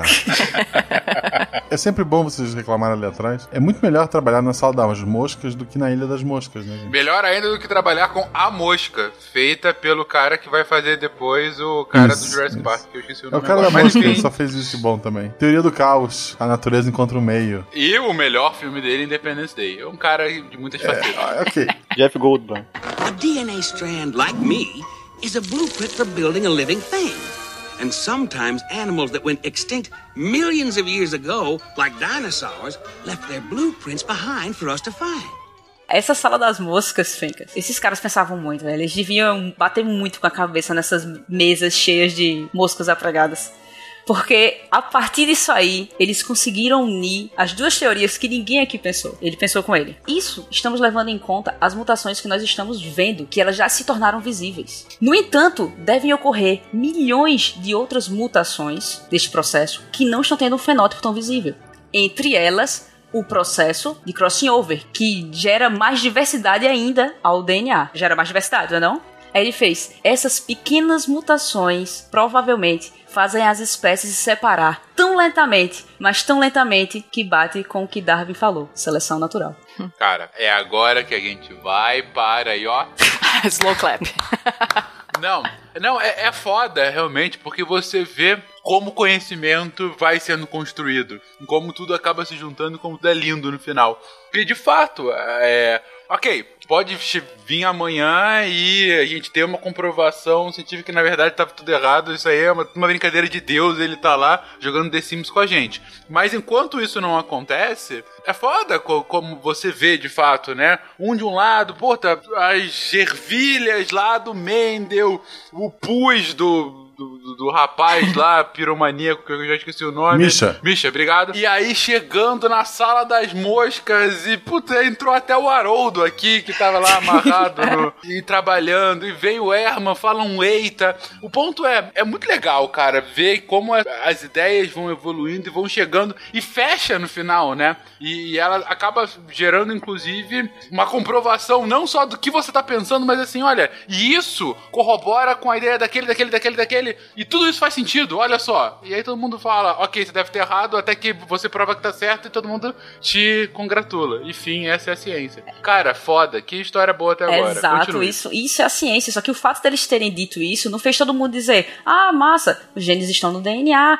tudo tranquilo. Não, porque cientista não faz isso. É, cientista faz isso, faz isso. Vocês estão errados. E aí a coisa continua. Só pra botar fim na história deles, lembra que eu falei que esse Miller que entrou, posteriormente ele não recebia, ele tinha que trabalhar fora? Ele teve brigas aí dentro, dentro do grupo, exatamente porque o pessoal não ligava pra patente. Veja que em todo instante eu disse: eles descobriram, eles descobriram, porque exatamente eles não se preocupavam com quem descobriu o quê. Miller não, Miller ligava pra isso. Ele queria que tivesse o nome dele, o que ele descobriu. Então eles acabaram brigando e se separando. Os outros três da sala das moças continuaram muitos amigos, tem inúmeras histórias deles. E Miller se separou do grupo, continuou nos Estados Unidos pesquisando, teve uns problemas com pesquisa, foi para a Alemanha, mas aí começamos toda a parte do nazismo e ele volta para os Estados Unidos. Mas esse cara era tão apaixonado pela genética, tão apaixonado pela genética, que ele, por fim de vida, uma das coisas que ele contribuiu foi a fundação daquele banco de esperma de gênios, de gênios que você vê em The Big Bang Theory. Ele foi um dos fundadores. Olha só. Você tá querendo me dizer, então, que na verdade toda essa sua história era pra chegar a uma conclusão de que o comunismo tra traz gente feliz e o capitalismo te deixa longe dos seus amigos? É isso mesmo. Ou pague todo mundo pra todo mundo ficar junto. Ou reconheça quem fez o quê. É, ou reconheça quem fez o quê. E no final do dia, se o capitalismo der errado pra você e você tiver sem amigos, você vai vender seu esperma. Essa é a conclusão. Poxa. Pesado. Mas então, Fencas, a gente tinha unido aí. A priori, o que realmente eles conseguiram unir foi Mendel e Darwin. É, de... Ok? Mas ainda eles não conseguiram, ninguém tinha aceitado essa coisa como vindo do DNA mesmo. Por quê? Como eu disse, no DNA tinha proteína. Ainda podiam ser as proteínas. Ninguém tinha aceitado isso como resultado realmente do DNA. É que o DNA, nessa época, não é a molécula do DNA, né? É só aquele material que tem dentro do núcleo. Então lá tem um monte de coisa. Lá tem- não tem só o que hoje a gente sabe que é o DNA. Né? Maçaroca cinzenta. Maçaroca cinzenta, exato. E aí, o que os anos passaram e três trabalhos, exatamente três trabalhos, deram base para que hoje a gente saiba que a, realmente a hereditariedade ela vem do DNA e não de proteínas. O primeiro trabalho é o de Griffith, de 1928, que é de transformação bacteriana. Como ele é de bancada, vou deixar pro pessoal de bancada falar, pra depois dizerem que eu só digo que ela fica me corrigindo. Eu tava esperando a correção do, do, do nome aí também. Não, não, esse tudo, tudo bem. Tá tudo bem. Eu não vou mais corrigir Isso nenhum é nome, tá conhecido. tudo ok. tá tudo ok, não vou corrigir mais nada. Não, pode corrigir, eu tenho que aprender mesmo, não tem problema não, eu não sou pessoa, eu não tenho problemas com correções. Não, mas eu não quero selo babaca. O selo babaca quem deu foi o Guaxa. Tá vendo? Tá vendo? Eu tô aqui pra gerar o caos, gente. Vocês são os especialistas. Exato. O que o Griffith fez foi tentar achar o que, que tinha dentro do núcleo que era capaz de passar essa hereditariedade. O que, que ele fez? Ele trabalhava, ele era médico e ele começou a trabalhar com o irmão dele num laboratório de microbiologia e eles estudavam Mycobacterium tuberculosis, que causa tuberculose. Né? Só que eles tinham um outro trabalho que era com Streptococcus pneumoniae, que é uma bactéria que causa pneumonia. Só que, para a gente explicar um pouquinho desse experimento, a gente tem que explicar o que é uma cepa. Porque tinham dois tipos de Streptococcus pneumoniae que causavam dois tipos de pneumonia, uma que matava, outra que não matava. As duas são da mesmíssima espécie mesmíssimo. Se for olhar hoje em dia com técnicas de sequenciamento, você vai dizer, olha, as duas são da mesma espécie, mas elas se comportam diferente. Então você tem, por exemplo, se eu pegar uma pneumonia e a Cris pegar uma pneumonia, e a gente isolar a bactéria que me causou a pneumonia e que causou na Cris, elas podem se comportar de jeito diferente. Se eu levar para o meu laboratório a minha e a da Cris para o dela, a gente pode continuar uma linhagem diferente de bactérias. Elas são da mesma espécie, mas elas são linhagens diferentes, ok? Beleza? Eles estudavam duas cepas de streptococcus. E essas duas cepas, uma matava o camundongo, que eles inoculavam, e outra não matava. Tinha uma outra característica delas, que uma delas fazia uma colônia lisa. Sabe aquelas plaquinhas de, de Petri que eles mostram no Fantástico? Mostrando, sei lá, a areia da praia, que tem bactéria e tal? Quando eles mostram aquelas colônias, algumas delas são super lisas, formam um círculo bonitinho, e outras formam aquelas coisas que invadem a placa. Não sei se vocês já viram. É, não precisa ser na placa, pode ser no Pode. pão, presunto que tá aqui na minha Sim. geladeira. Dá pra ver também, tem uns bem diferentes. É que o exemplo dela foi o exemplo do Dr. Bactéria. Exato. Que passa lá, vamos olhar o que qual é a bactéria que tem na sua pia. Aí pega e passa um contonete meio gigante, que é o que a gente chama de suave. Suave. Passa numa placa que tem comida, que tem um gel que é, um É. alimento pra bactéria, e a bactéria cresce ali. Então ele conseguia identificar que, apesar de ser da mesma espécie, elas tinham características diferentes. Uma formava uma colônia lisa, e se você enxergava bolinhas lisas, e na outra você enxergava bolinhas meio rugosas. É, mais, tipo, mais irregular na, na placa, né? Então ele conseguiria separar uma da outra. Mas não faz tanta diferença qual que era qual aqui. Era só pra eles saberem qual era qual que era mais importante pra eles. Só que daí eles pegaram e usaram quatro grupos de camundongo. Só pra gente entender. Uma mata, a outra não mata, tá? Então, dois grupos eram os controles deles. Que um era o que recebeu a, a bactéria que mata, e eles sabiam que o bicho ia morrer. O outro recebeu a bactéria que não mata, ele ia ter uma pneumonia, mas não ia morrer. Os dois outros grupos foram muito importantes para eles entenderem várias coisas do que acontecem com as bactérias, do que tinha dentro das bactérias. Um deles recebeu o que a gente chama, o que eu dei um nome mais simples e didático, que é um suco de bactéria. Você pega a bactéria, bate no liquidificador, rompe toda a membrana dela, você está trabalhando com o que tem dentro dela, não ela viva, né? E mataram ela pelo calor e bateram no liquidificador. Então tem ainda um outro parâmetro, que é se aquilo que estava dentro da bactéria era resistente ao calor ou não, tá? E esse animal recebeu esse, esse mix de bactéria batido no liquidificador e morto pelo calor. Delícia. É, delícia. Você não deixa pegar no olho, né? e o quarto grupo recebeu esse mix do suco de bactéria junto com uma bactéria que não mata, só que viva. Então, imagina que a gente pegou esse suco de bactéria, bateu no liquidificador, põe a bactéria viva para viver ali junto naquele suco e deu tudo isso pro camundongo. O que, que ele queria ver? Se a bactéria que matava tinha alguma coisa que poderia ser passada para a bactéria que não mata. E aí transformar ela em letal, entendeu? Ele foi longe. É, foi, foi longe, né? Tinha bicho, tinha bicho e tempo, né? É, de forma resumida, um grupo de camundongos recebeu a bactéria que mata, outro grupo recebeu a que não mata. Um grupo recebeu a que mata, mas essa bactéria estava morta. E o quarto grupo recebeu a bactéria que mata morta, mais a bactéria viva que não mata. O que, que acontece? O que, que ele conseguiu ver? Que o animal que recebeu a bactéria que mata morreu. O animal que recebeu a bactéria que não mata não morreu. O animal que recebeu a bactéria morta pelo calor não morreu. Quer dizer, conclusão número um: a bactéria precisa estar viva para matar o camundongo. Ok. Aí, o animal que recebeu o suco da bactéria mais a bactéria viva morreu. Quer dizer, alguma coisa Olha desse mix só. passou para a bactéria não letal e ela consegue matar o camundongo agora.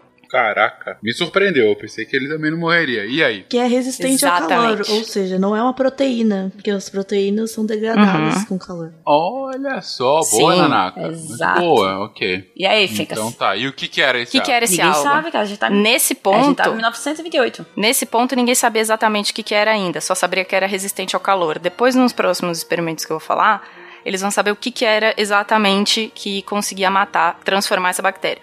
Mas o que eles tiram de conclusão disso é a bactéria precisa estar viva para matar e tem alguma coisa nessa bactéria que, que consegue matar que é passado para outra passivamente e essa outra consegue matar aí igualzinho a letal. Só que aí esse o, cara, o Griffith, ele morreu, ele é ele é nome de livro nosso, né, Cris? Exato.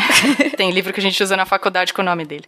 Exato. Ele morreu antes de descobrir o que era transformava a bactéria. Ele morre num bombardeio porque ele também era militar e ele batizou o que de princípio transformador, mas o que era esse princípio não se sabia. É, ele chamou, ele cunhou o termo transformação bacteriana. E tu anota aí, Fencas. Primeiro estudo, são três. Primeiro São estudo, três. Descobrimos o princípio transformador. Algo, algo sobrevive à temperatura e pode mudar outra bactéria. Uhum. Eu posso chamar o experimento 1 de suco de bactéria? Pode, bem pode, sem problema. Obrigado. Sem problema. Beleza, suco de bactéria. Aí, no meio da Segunda Guerra, o Avery fez um outro experimento, só que um pouco mais complexo. Só que ele fez exatamente o mesmo experimento do Griffith, só que ele tentou tratar esse suco de bactéria com algumas coisas que degradavam coisas diferentes. Por exemplo, ele tentou tirar proteína. Só pra dar uma introdução a ele, Avery, ele foi. A gente tá em 1944 e ele foi contratado para continuar os experimentos de Griffith, tá? Por isso que ele vai utilizar os resultados de Griffith. Ele vai tentar melhorar os resultados que Griffith teve para tentar descobrir o que era aquilo. E aí o que, que ele fez? Ele usou, ele tratou essa sopa de bactéria, esse suco de bactéria, com degradantes de proteína, de lipídio, de açúcar, de DNA, e para ver o que, que era passado para aquela bactéria para tornar ela letal. Ele tratou esse suco de bactéria com o que a gente chama de enzima. Enzima nada, mas é que é uma proteína que degrada outras coisas, de outras naturezas. Pode ser outra proteína, que no caso ele usou uma tripsina, que quebra outras proteínas. Ele usou uma RNase, que é uma enzima que degrada RNA. Ele usou uma lipase, daí você vai vendo que as enzimas têm um ase no final, tá? Então, dependendo do que vem antes, você já sabe o que, que ela degrada. A lipase, ela degrada lipídios. E a DNase, ela degrada DNA. A única enzima que impediu a letalidade daquela bactéria, daquela bactéria não letal ser transformada em letal, foi a DNase. Olha só, que beleza. Bonito, né? Deus, mas esse cast dá uma aula de experimento científico, cara. que foda. Não, é foda. Você vê exatamente. Ou seja, a culpa é do DNA. Deve ter livro com esse Exato. nome, com certeza. A culpa é do DNA. A culpa é das estrelas. Esse cara era tão legal, Fencas, que o nome dele é Avery. Você não lembra de outro canto isso? Avery. Exatamente. Eu, algumas coisas, mas eu deveria lembrar de algo A específico. cratera lunar recebe o nome dele. Ah, é, essa não era uma das coisas que eu lembrava, mas vou Por saber. quê? É, é, Por que eu não sei. Mas a cratera lunar recebe o nome dele, foi em homenagem a ele que eles colocaram. Cris ah, da cultura. Que É. legal, exatamente. é, excelente, realmente, uma boa, boa curiosidade. Beleza, Ever, então, esse foi o primeiro, a gente teve o suco de bactéria, o segundo é o suco de bactéria plus, e qual é o terceiro O experimento? terceiro é de uma dupla, do Alfred e da Marta, em 1952. E daí eles queriam ver o quê? É aquele Alfred lá atrás? Ah, Não, é não, não, é Alfred. outro. Ah, não. Outro Eles estavam querendo ver se o DNA era realmente passado pra frente de forma hereditária. Então, o que, que eles vão fazer? Se, se o DNA era responsável, era a molécula da hereditariedade. Então, esse Alfred, ele era químico e ele trabalhava com bacteriófago. O que, que é um bacteriófago? Ele é um vírus que se replica dentro de bactérias. É aquele vírus que você aprende a desenhar no colégio, que é uma cabecinha e tem umas perninhas, sabe? Isso. Que ele é um bacteriófago. Tipo, ele é um hexágono com perninhas que fica em cima da, da bactéria. O que, que ele faz? Ele é composto só de duas coisas, de proteína e de DNA. Então é fácil trabalhar com ele e, tipo, tentar entender o que, que, o, o que, que ele consegue fazer, porque só tem duas coisas. É que para esse experimento era mais fácil trabalhar com duas coisas só que ele tem. E aí, o que, que ele faz, o bacteriófago? Ele vai lá, senta em cima da bactéria, injeta o seu DNA para dentro dela. Opa, neste momento ele injeta alguma Ah, coisa. é, sim, desculpa, que eu já tô dando spoiler. Não, é que eu tô dando spoiler com o que a gente já sabe de hoje pra ficar mais fácil de entender. Sim, sim, sim. Ele injeta o seu conteúdo Ok. de dentro da, da cápsula, Seu conteúdo, ok. dentro É da. um vírus de muito, Muito. conteúdo. Ele injeta seu conteúdo dentro da bactéria, a bactéria integra isso que ele tem, esse conteúdo. DNA, tá? eu não consigo explicar sem falar que é o DNA, desculpa. Ah, ok. Aí a, a bactéria vira uma máquina de produzir vírus. Ela para tudo que ela tá fazendo pra viver e começa a fazer outros vírus. E a gente chama esse, eh, esse ciclo de ciclo lítico, porque ela vai se encher de vírus, estourar, esses vírus vão infectar outras bactérias. Aí vê qual é o charme aí, Fencas. Ele injetou alguma coisa e esta coisa gerou outros vírus. Então aquilo que ele injetou tinha que ser o que leva à hereditariedade. De algum jeito, aquilo conseguiu controlar a bactéria para produzir outros vírus, que são iguais a ele. Então, tem uma coisa de hereditariedade aí. Só que não sabiam o que, que era ainda. Então, eles fizeram esse experimento. Na época, estava na moda de trabalhar com radioativo. Então, a gente usa essa técnica em laboratório até hoje para ver transporte de coisa dentro da célula. Então, você marca, por exemplo, com hidrogênio tritiado. Então, você tem moléculas radioativas e você consegue detectar transporte de coisa dentro da célula. Da onde que ele foi, se saiu, se entrou, ou se só mexeu dentro de alguma célula. Contando aonde tem, você põe num cintilador, que é um aparelho que vai contar as cintilações por minuto, que vai ver a emissão de partículas desse, desse composto radioativo, tá? Tava na moda trabalhar com isso na época, tinha acabado de começar isso, e o que, que eles fizeram? Eles fizeram, usaram dois tipos de átomos radioativos: o enxofre, para marcar proteína, e o fósforo, para marcar o DNA, porque eles já sabiam que o DNA tinha fósforo, né? Enxofre, olha aí o mochila de criança voltando. Sempre presente. Bem observado. né? E aí, esse enxofre radioativo, quando ele tratava os vírus com enxofre radioativo, ele via que, que esse enxofre ia pra cápsula do vírus, o capsídeo, que é a, a parte de fora dele. Quando ele tratava com fósforo radioativo, a parte de dentro, que era o DNA, ficava marcada com o composto radioativo, que era o fósforo, tá? O que, que eles fizeram depois? Colocar esse vírus para infectar a célula. Tanto o que veio com enxofre, que estava com as proteínas marcadas com, com radioativo, quanto o que estava marcado com DNA. E depois de vários experimentos, eles viram aonde estava a parte radioativa, se estava para fora da célula ou para dentro da bactéria. Se tivesse para dentro da bactéria e presente nos vírus que ela fez, era a parte hereditária. Realmente. É, se tivesse presente o radioativo nos vírus novos que aquela bactéria fez, alguma coisa realmente foi passada para frente. Então eles queriam saber se era a proteína da cápsula ou se era o conteúdo de dentro e eles viram que estava sempre dentro da célula, estava sempre dentro da bactéria a parte radioativa. Então era com certeza alguma coisa que o vírus injetava para dentro daquela bactéria, que não era pedaço de fora como eles tinham marcado com fósforo, Uhum. era o DNA. Entendeu? É é uma coisa, parece um pouco complicada, mas se é aquela coisa assim, se aparece no filho, é porque foi passado para frente. Não, deu, deu pra entender. Vamos lá, fazer analogias. Analogias pra ver se eu entendi. É como se é esse vírus chegasse no guacha. Opa. Chega um vírus, chega um vírus hexagonal. Chega no guacha, dá uma cápsula pro guacha engolir. O guacha engole, e assim que ele engole, o guacha começa a produzir vários outros daqueles vírus que produzem outras cápsulas. E aí essa experiência foi o seguinte, ah, eu tô aqui marcando o invólucro da caixa e tô marcando o que tem dentro da cápsula, né? E aí, se fosse o invólucro, ele não iria ser reproduzido, porque ele estava só lá e ia continuar lá no gasto. Se fosse o conteúdo de dentro, os novos vírus também estariam marcados, porque é uma questão de hereditariedade.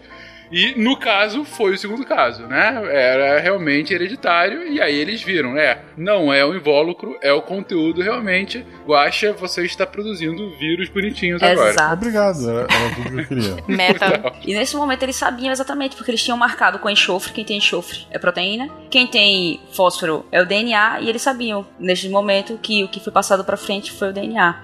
Então eles viram no primeiro experimento que existia um princípio transformador. No segundo experimento, o princípio transformador é quebrado com DNase, então o princípio transformador é DNA. O DNA tem a capacidade de ser passado de uma bactéria para outra. E no terceiro experimento, o que é hereditário realmente é o DNA. Não só ser passado para a bactéria, mas conferir um comportamento diferente para ela. Quer dizer, tem função. Não é simplesmente encontrado na outra bactéria.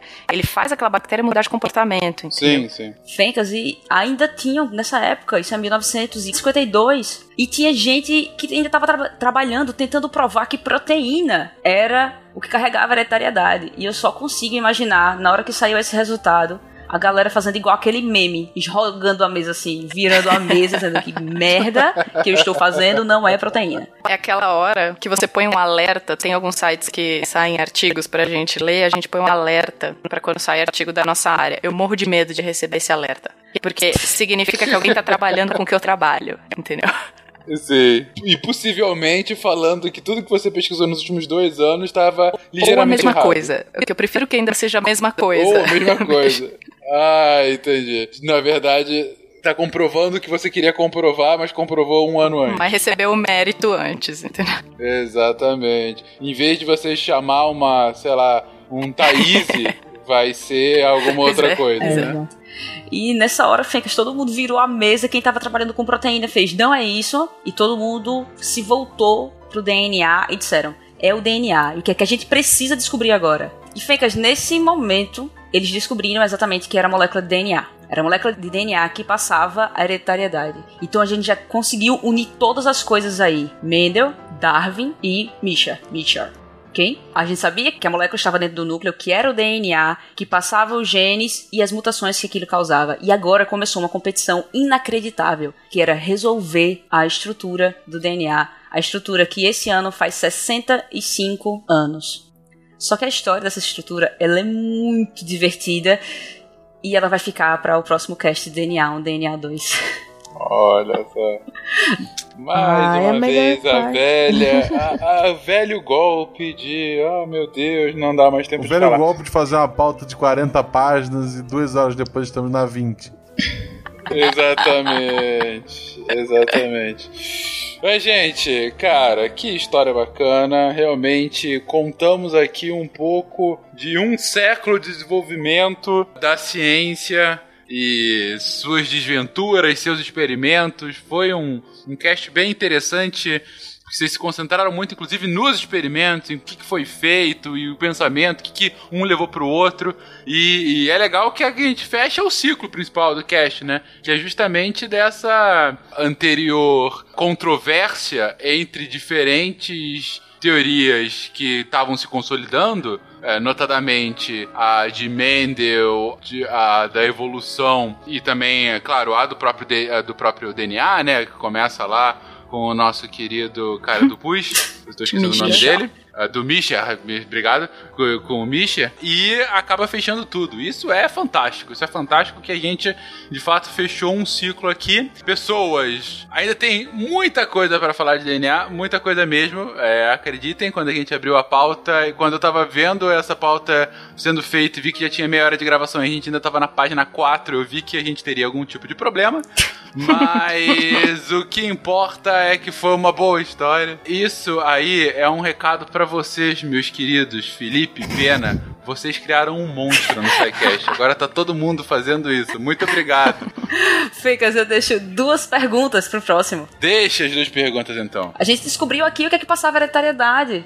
Mas faltava ver a cara Certo. dele e descobrir como Uhum. ele fazia isso. E é isso que fica pro próximo. A selfie.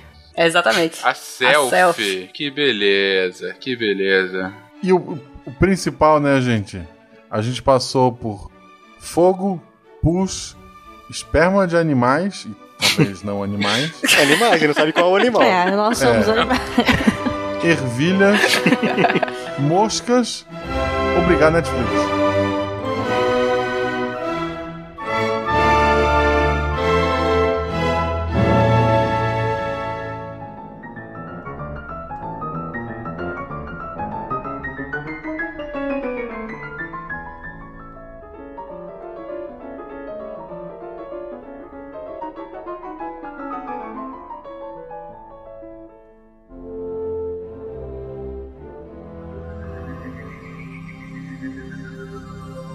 Se a ciência não for divertida, tem alguma coisa errada.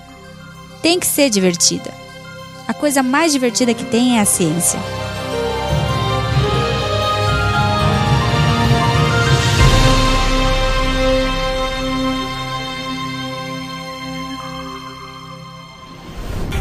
Este programa foi editado por Tapcast. Edições e Produções de Podcast.